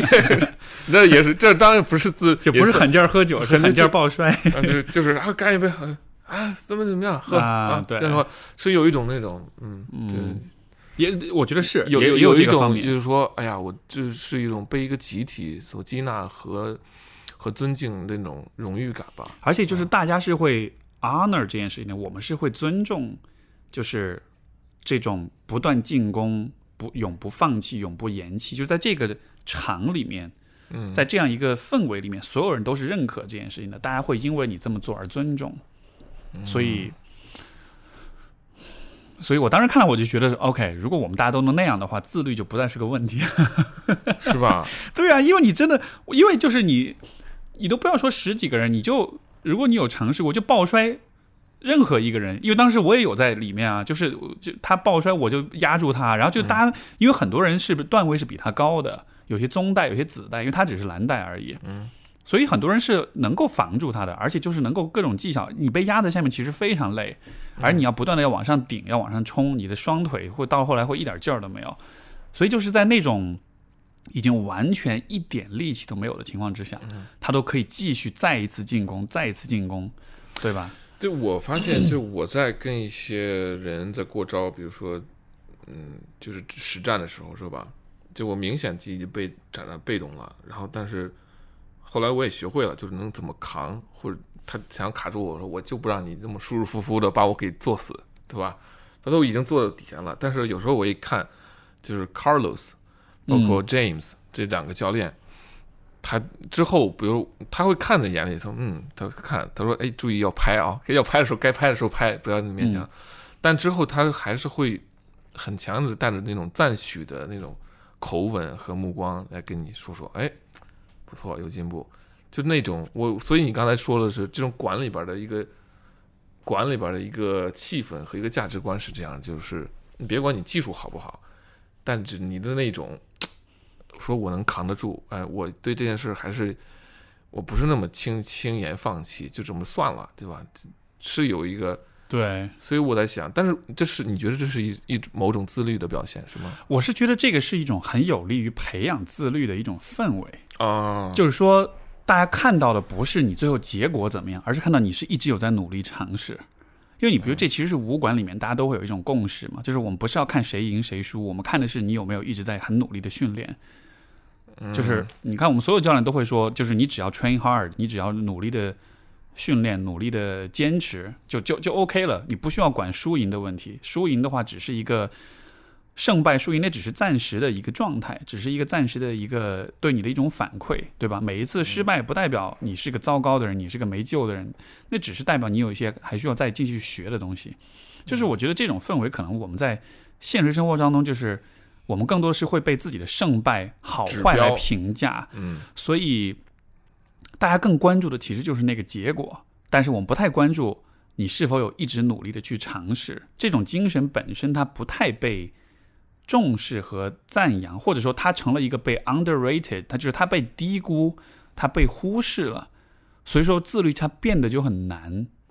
因为它是因为被忽视，所以就被它的就是它的价值被低估了，所以说我们就其实就不是那么的在乎或者说重视它吧。就我们更在乎的是我们有得有没有得到一个好的结果，大家有没有给我点赞。但是我嗯，或者是我们我们会说这，我们会我们会更我们会更关注天分，哦，这个人天分好，或者这个人怎么样？就是我们会更倾向于去取得那些比较轻松能得来的成就。就比如说，现在大家更喜欢的是自拍发个朋友圈，得到很多人点赞，而不是说我读一本书，然后学到很多东西。嗯，因为前者是相对比较容易的，后者是相对比较难的。但是大家更多的强调的是那个结果，就是有没有得到点赞，而不是说这个过程本身给你带来的价值，就好像是一种更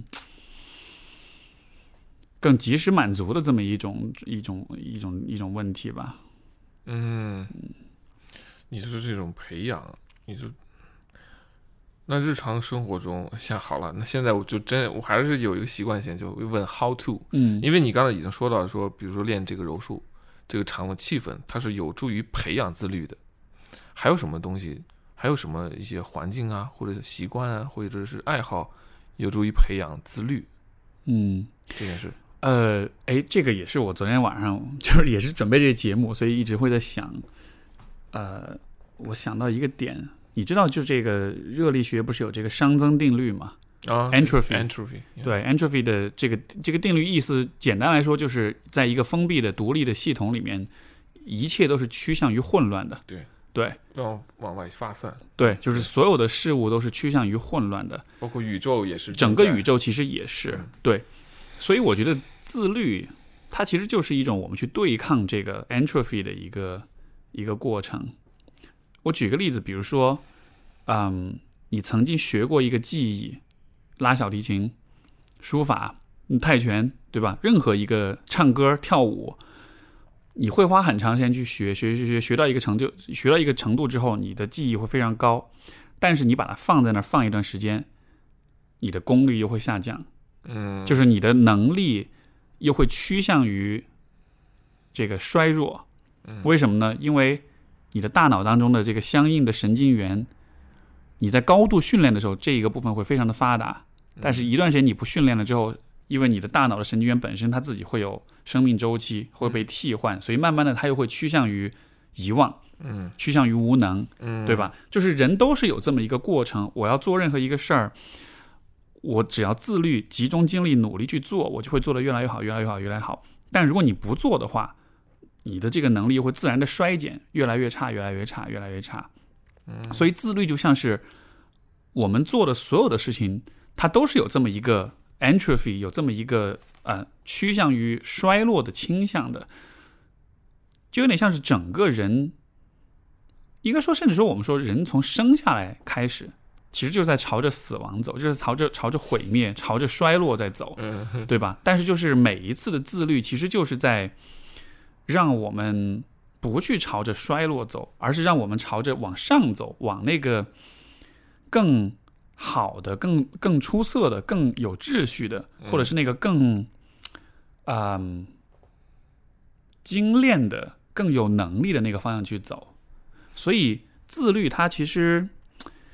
就我还是拿我就是练昨天晚上练泰拳，我当那个感悟就是。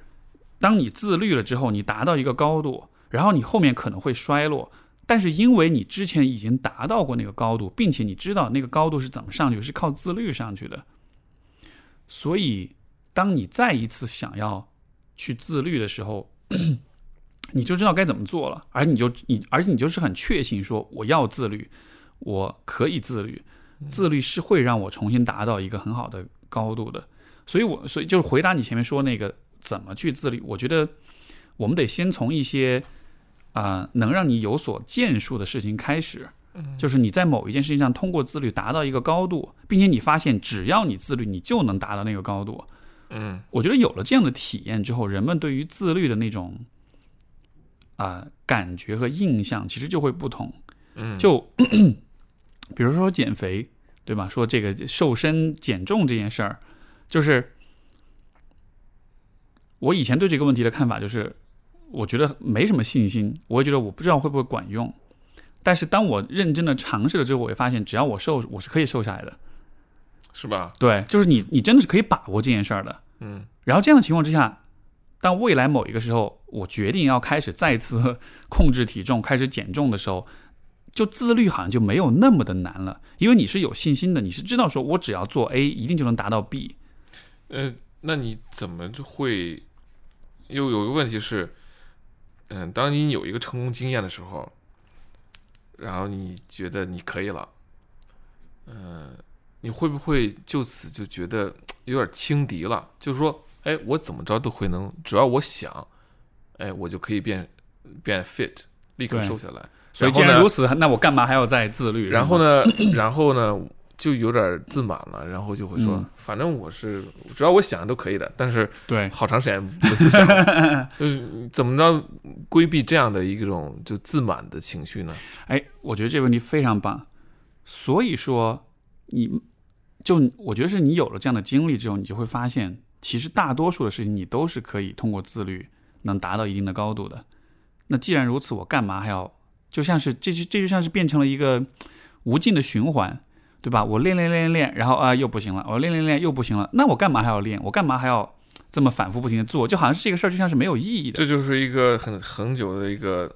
哲学的一个叫什么 conundrum，就说嗯西西弗斯，呃，被罚要啊，推那个个石头，石头上山，然后再掉下来，再推，再上山，再掉下来。对，What's the point？没有什，么意义呢？对呀、就是我推这个石头的过程肯定是很辛苦的，我需要自嗯律。但是我为什么要反复不停的做这样一件事情？而我恰恰觉得，这跟存在主义就有关系。哎，对对对，嗯所以说，所以这就是我想说的。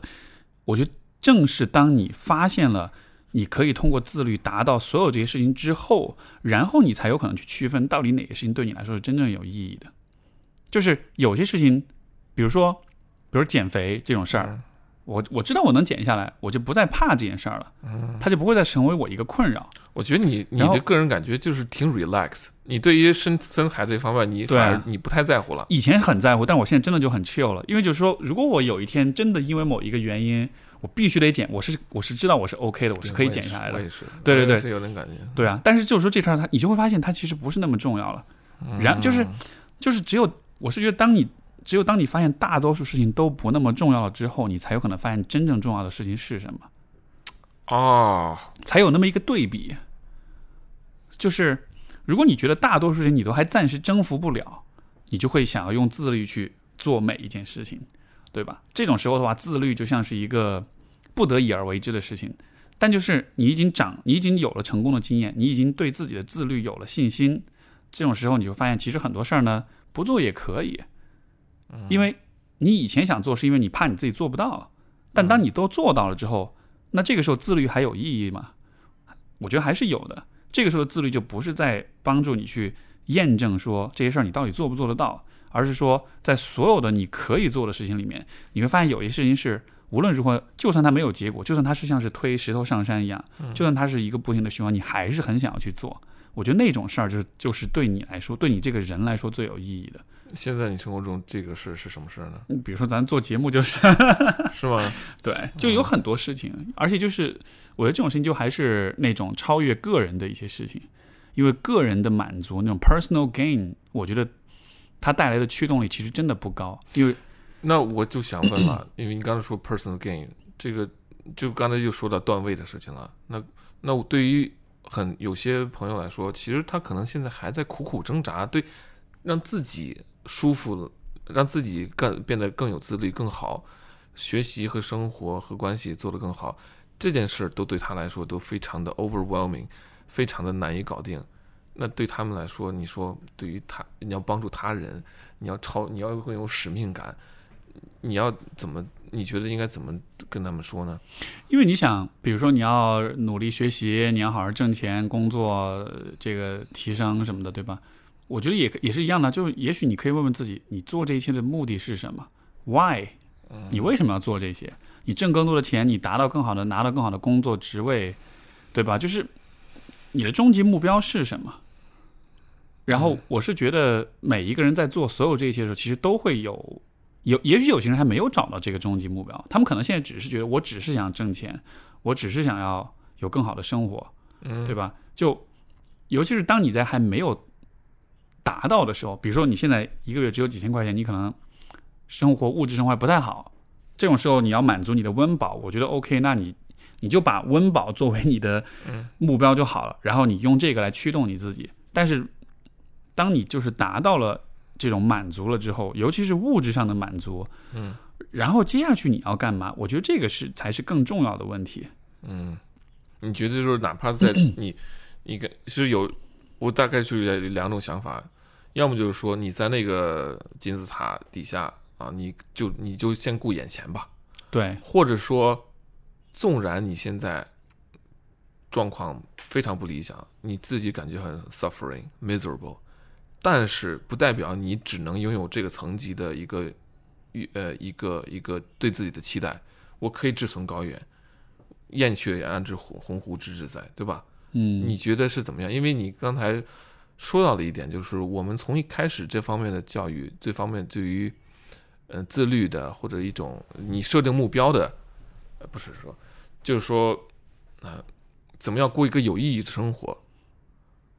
就是我现在好像是说这两者不应该是不是不应该对立呢？就是说我一方面一方面要顾在我现在这个阶段和眼前的这些问题，但另外一方面，我觉得我也不要只是受限于我现在的这个 limitation，对我现在的这个东西，我要说，我现在虽然是这样一个状况，可能非常不理想，但是我要通过自律，我我是可以在三五年之后达到一个我自己都难以企及的，呃想想呃难以呃怎么说呢，预见的一个高度，嗯。你你懂我意思吗？我明白你意思，我明白你意思。呃，所以我你你这个点，我或许可以用这个就是这样来回应。你前面不是问我说什么样的军训才是最好的，就是才是理想的军训吗？嗯我觉得理想的军训就是你在军训的同时，其实能有人告诉你，你今天做这个军训，它一方面是为了满完成当下的目标，不管是给领导的演示也好，还是建立这种集体荣誉感，这种跟大家有建立这样一个连接也好，但同时这其实也是一个很好的机会，去帮助你看到你自己在痛苦当中是什么样的表现，去帮助你去学会承受自己的不适跟痛苦。而这样的训练，从长远来说，它可以让你变成一个更坚韧、更有力量的人。而这种经历、这种能力，在未来的很多时候，他都会帮到你，他都会帮你克服很多事情，他都会让你在实现你自己个人价值跟人生理想的这个道路上，可以就是走得更顺利。所以说这些事儿都是要做的，这些事儿你都要经历，都要做。但是你如果有人给你指清楚，就指到指清楚，你都自己没有意识到，它其实是有隐藏的很重要的价值的时候，他的这个动机就被调动起来了。没，错，就相当于是，就是就是说，我们要更自律的话，我觉得终极的方式不是说用什么样的方式去促进自己的自律，而是说你为你做的这个事情赋予更多的意义在里面，它成了一个更重要的事情了。嗯，因为我们会让我们不自律的事情，我觉得很多时候是因为这个事儿本身它对你没有那么的有价值。我觉得你这刚才讲的很有意思，就是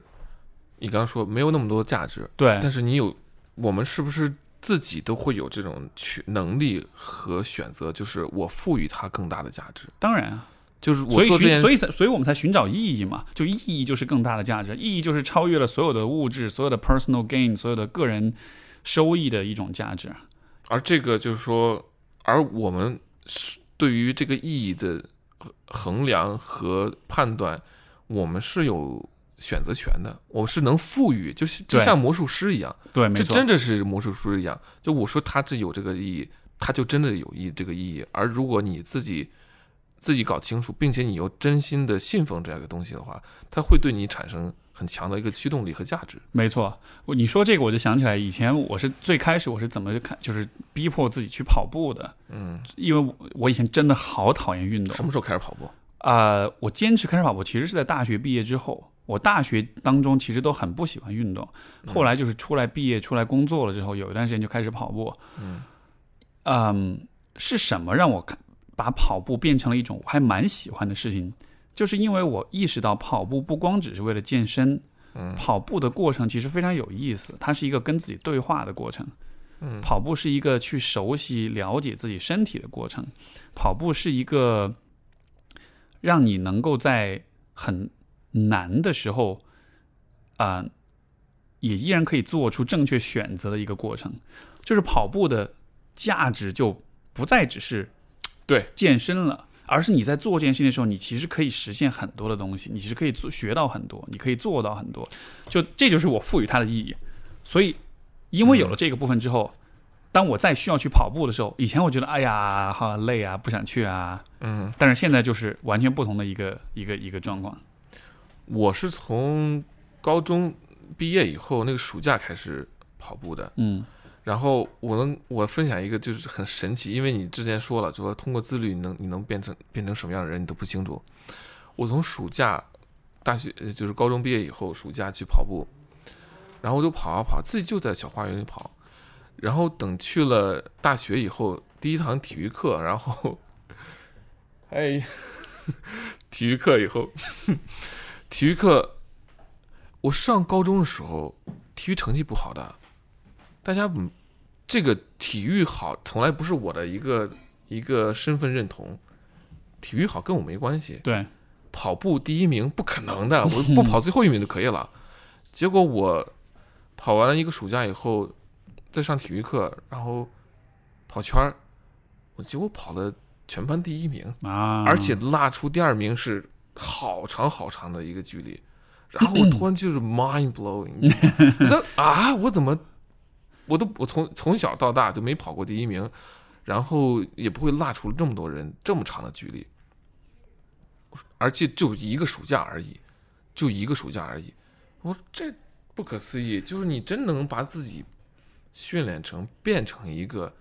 你自己不是的人，就是我不是那个 I'm not that guy，对 but suddenly 啊、I'm I'm I'm this guy now，对就怎么回事？就是跑步的，后来跑步真的成了我一个很强的 identity。就是就是跑步的意义都不只是在它只是一个要去考试的行动，而是说它是一种个人转化，一种一种 personal transformation 的一种一种途径了。就是我突然之间就说啊，这个事我是能搞定的，对就相当于我说啊，能我能把英语说的比美国人还好，就是你是通过训练能搞定这件事儿，就搞定这件事儿是特别好的。嗯后来就就成，后来就我大学四年就一直跑步，就就跑步成了一个很强的一个身份认同，就 I'm a runner。嗯，就 I'm a runner，真的真的是呃，就像很有意思，就是最近最近几年，最近五五年十年，就是特别流行，就是企业的一些 CEO 大老板，就是跑马拉松、跑马拉松半半马或全马。没错，我觉得他可能他是一个是锻炼身体，另外一个他其实跑步和自律很很强的这种，他跟企业的这种对你要对你的这种纪律和要求和要就是老板。老板期待员工成为什么样，全都在跑步中能看到。就是你要纪律性，要要长跑，怎么怎么样。对、啊对是这样的，就是其实嗯没有谁是只是为了健身而跑步的。大家在就是或者说一开始你可能是，但是大家在这样的事情当中，慢慢的都会找到或者说赋予更多的意义，你才能真的坚持下来。嗯对，所以所以说到这里，啊，我就再联系到最开始我们讲的一个点，就是关于爸爸妈妈的一个问题，就当然是象征意义上的爸爸妈妈，就是说嗯严父慈母嘛。所以我觉得，为什么我最开始会觉得说自律是一个，嗯，就是典型意传统意义上其实非常偏男性气质的一个特质，因为我们说传统的这种性别上的这种角色的划分，严父慈母，嗯，就是比较母性的、比较女性化的特质是，它是很 nurturing，是很关爱、是很关怀的，它是很照顾你的情绪跟感受的。对吧？但是，嗯，比较严父的这个部分，比较男性化这个部分，它其实关注的是啊、目标的实现。而且我们今天讨论，你看这个目标，它不单纯只是功利的目标的实现，它可以是更抽象的层面、更宏观、更宏大的层面的这种意义的实现。所以，就是当你把一个事情赋予了很多的意义，然后你去完成它的时候，你就需要去克服、去超越你自己个人的那些情绪跟情感，跟那些啊、呃不管是痛苦啊、是不适啊什么，就这个就是说，这个它都不单纯只是一种对自己情绪的一种一种隔离或者是忽视了，而是说这些情绪会有，但是有一些东西是比这个更重要的。那我觉得很有意思的一点就是说，我们怎么去发现或者赋予意义呢？就是有些人其实做的很有意义事情，但他的个人的价值感并不强。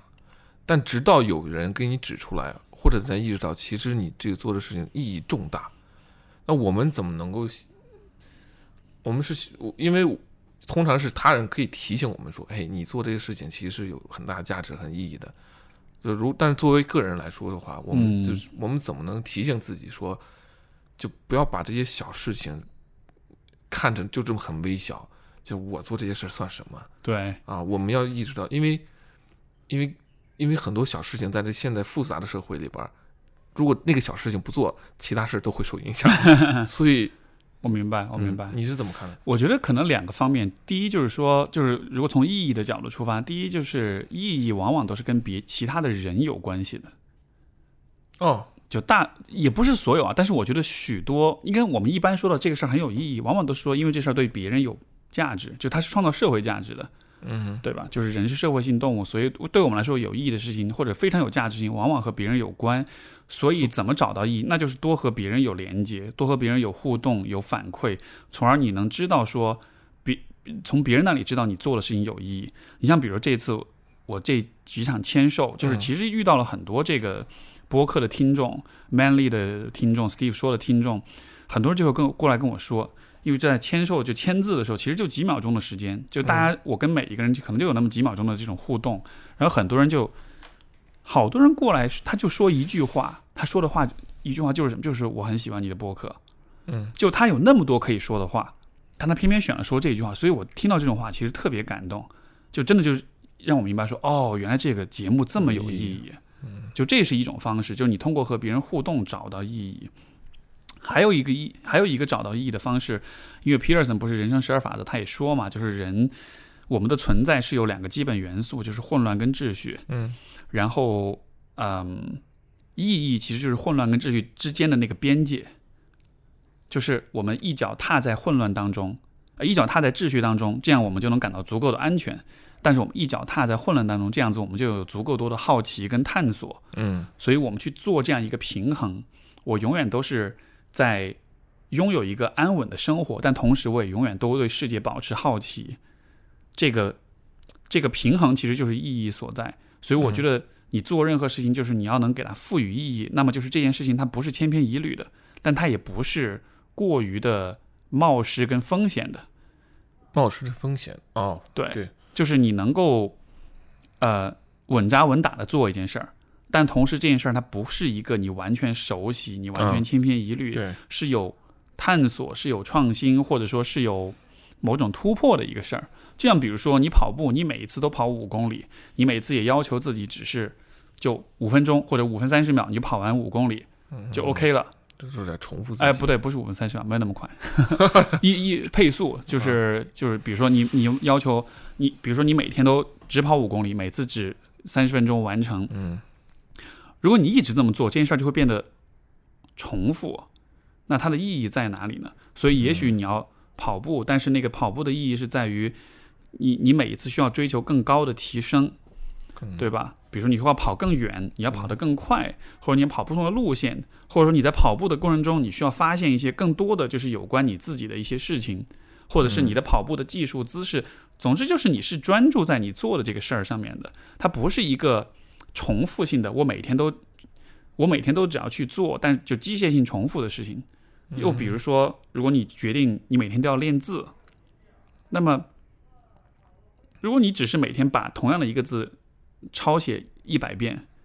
但是你不想任何的事情，你只是不断的重复这件事情的话，没有意义是吧？就它的可能它也有，但它的意义就很有我限。我在想这种意义感，就是说，这是不是是我们我们内心中或我们的基因中写下了这种对于意义的追求，而这种意义追求就会驱使你不满足这些重复自己的这些东西，你总是要在有在重复上的基础上还要加一些创新，嗯，再 refine，然后就 improve，然后就它会变得更复杂、更有序、更有意思、更高级。对啊，这是是不是？要不然你如果就重复的话，那这个你这么一代一代下去，没有没有没有变化。因为变化让我们更兴奋，变化能调动我们。变化很有意思，你知道？呃，你刚刚说变化是很兴奋，因为书里边他不也说了吗？嗯他说你进入，当你进入到一个新的环境的时候，你的大脑里边就会就会构建新的蛋白质，呃，来其实来应对这种新的环境，对吧？你有印象对吧？就我觉得就是它是一种刺激嘛，刺激之下会有一些反弹，会有反馈，然后就会编织新的蛋白质来构建的。所以他说。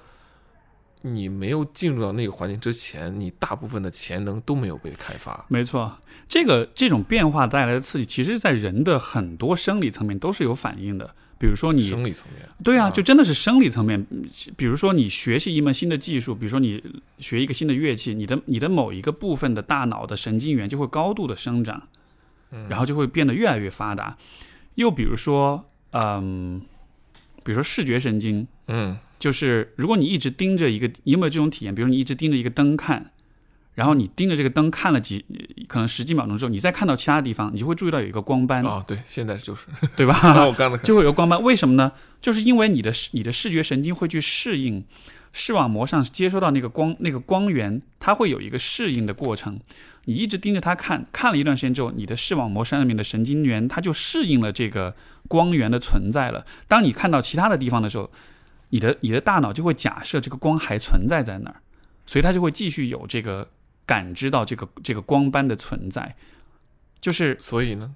所以就是说，我们的大脑是有这种惰性存在的，就是当我们一直盯着一个地方看，一直没有变化的话，我们就会一直它默认它是存在的。嗯。但如果我们把大脑这种惰性变成一种好的方向，就是说，呃，不是，应该、应该是反过来说，因为有这种惰性，所以我们才需要就是新的刺激源、新的信息的输入，因为哦不然的话，我们的大脑是趋向于假设事物是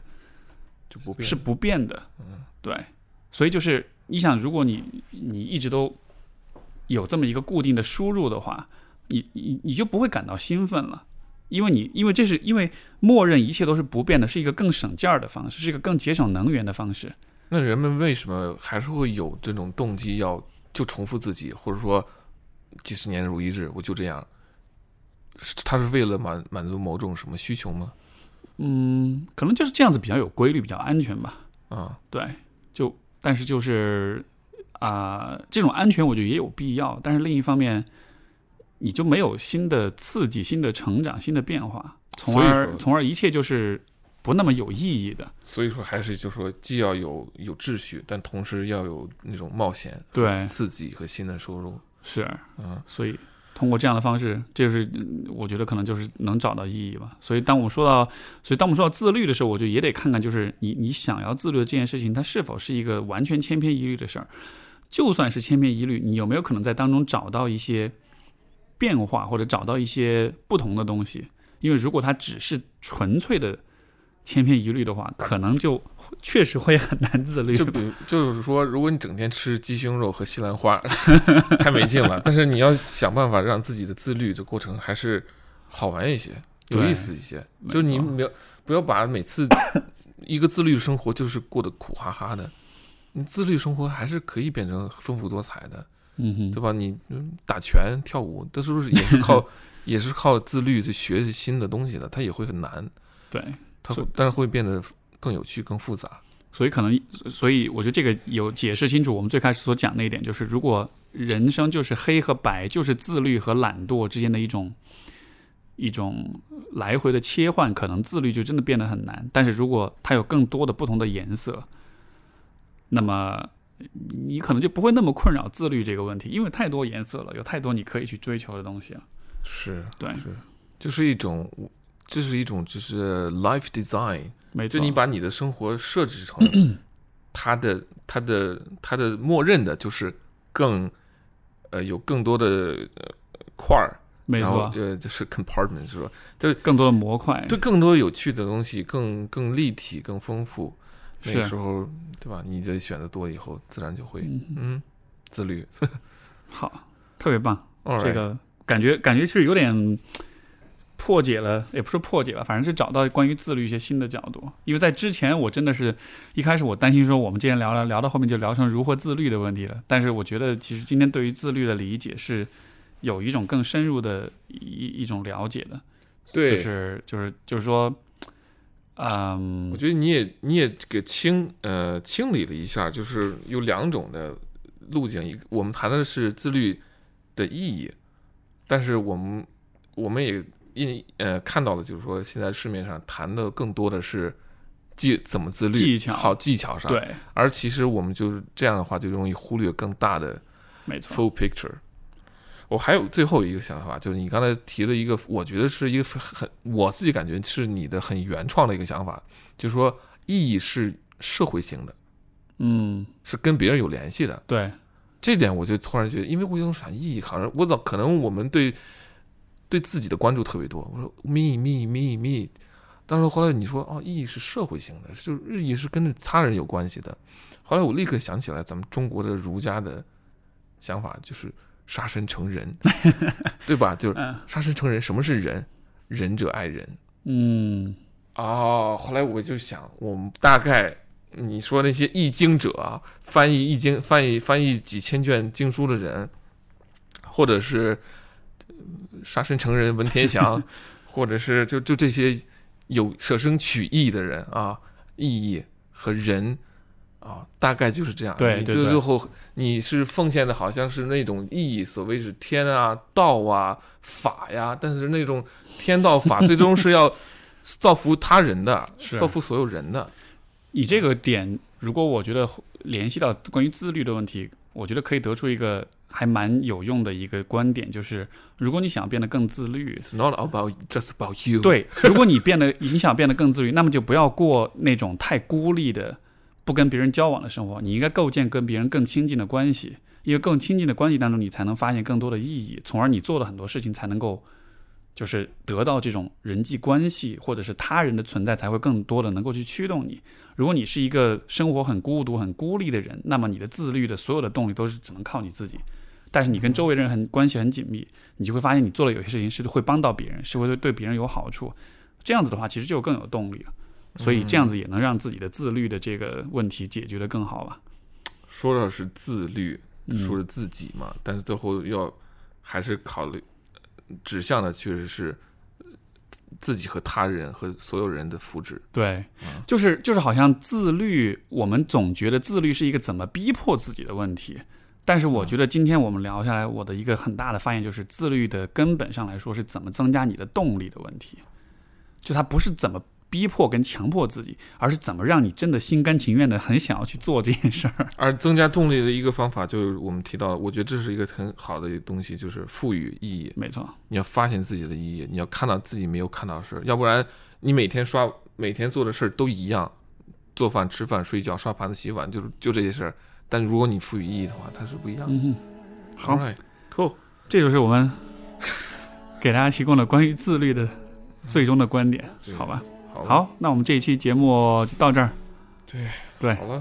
复 复兴男性气质，重建身份认同。好，感谢各位收听，我们就下期节目再见，拜拜。拜 OK。拜。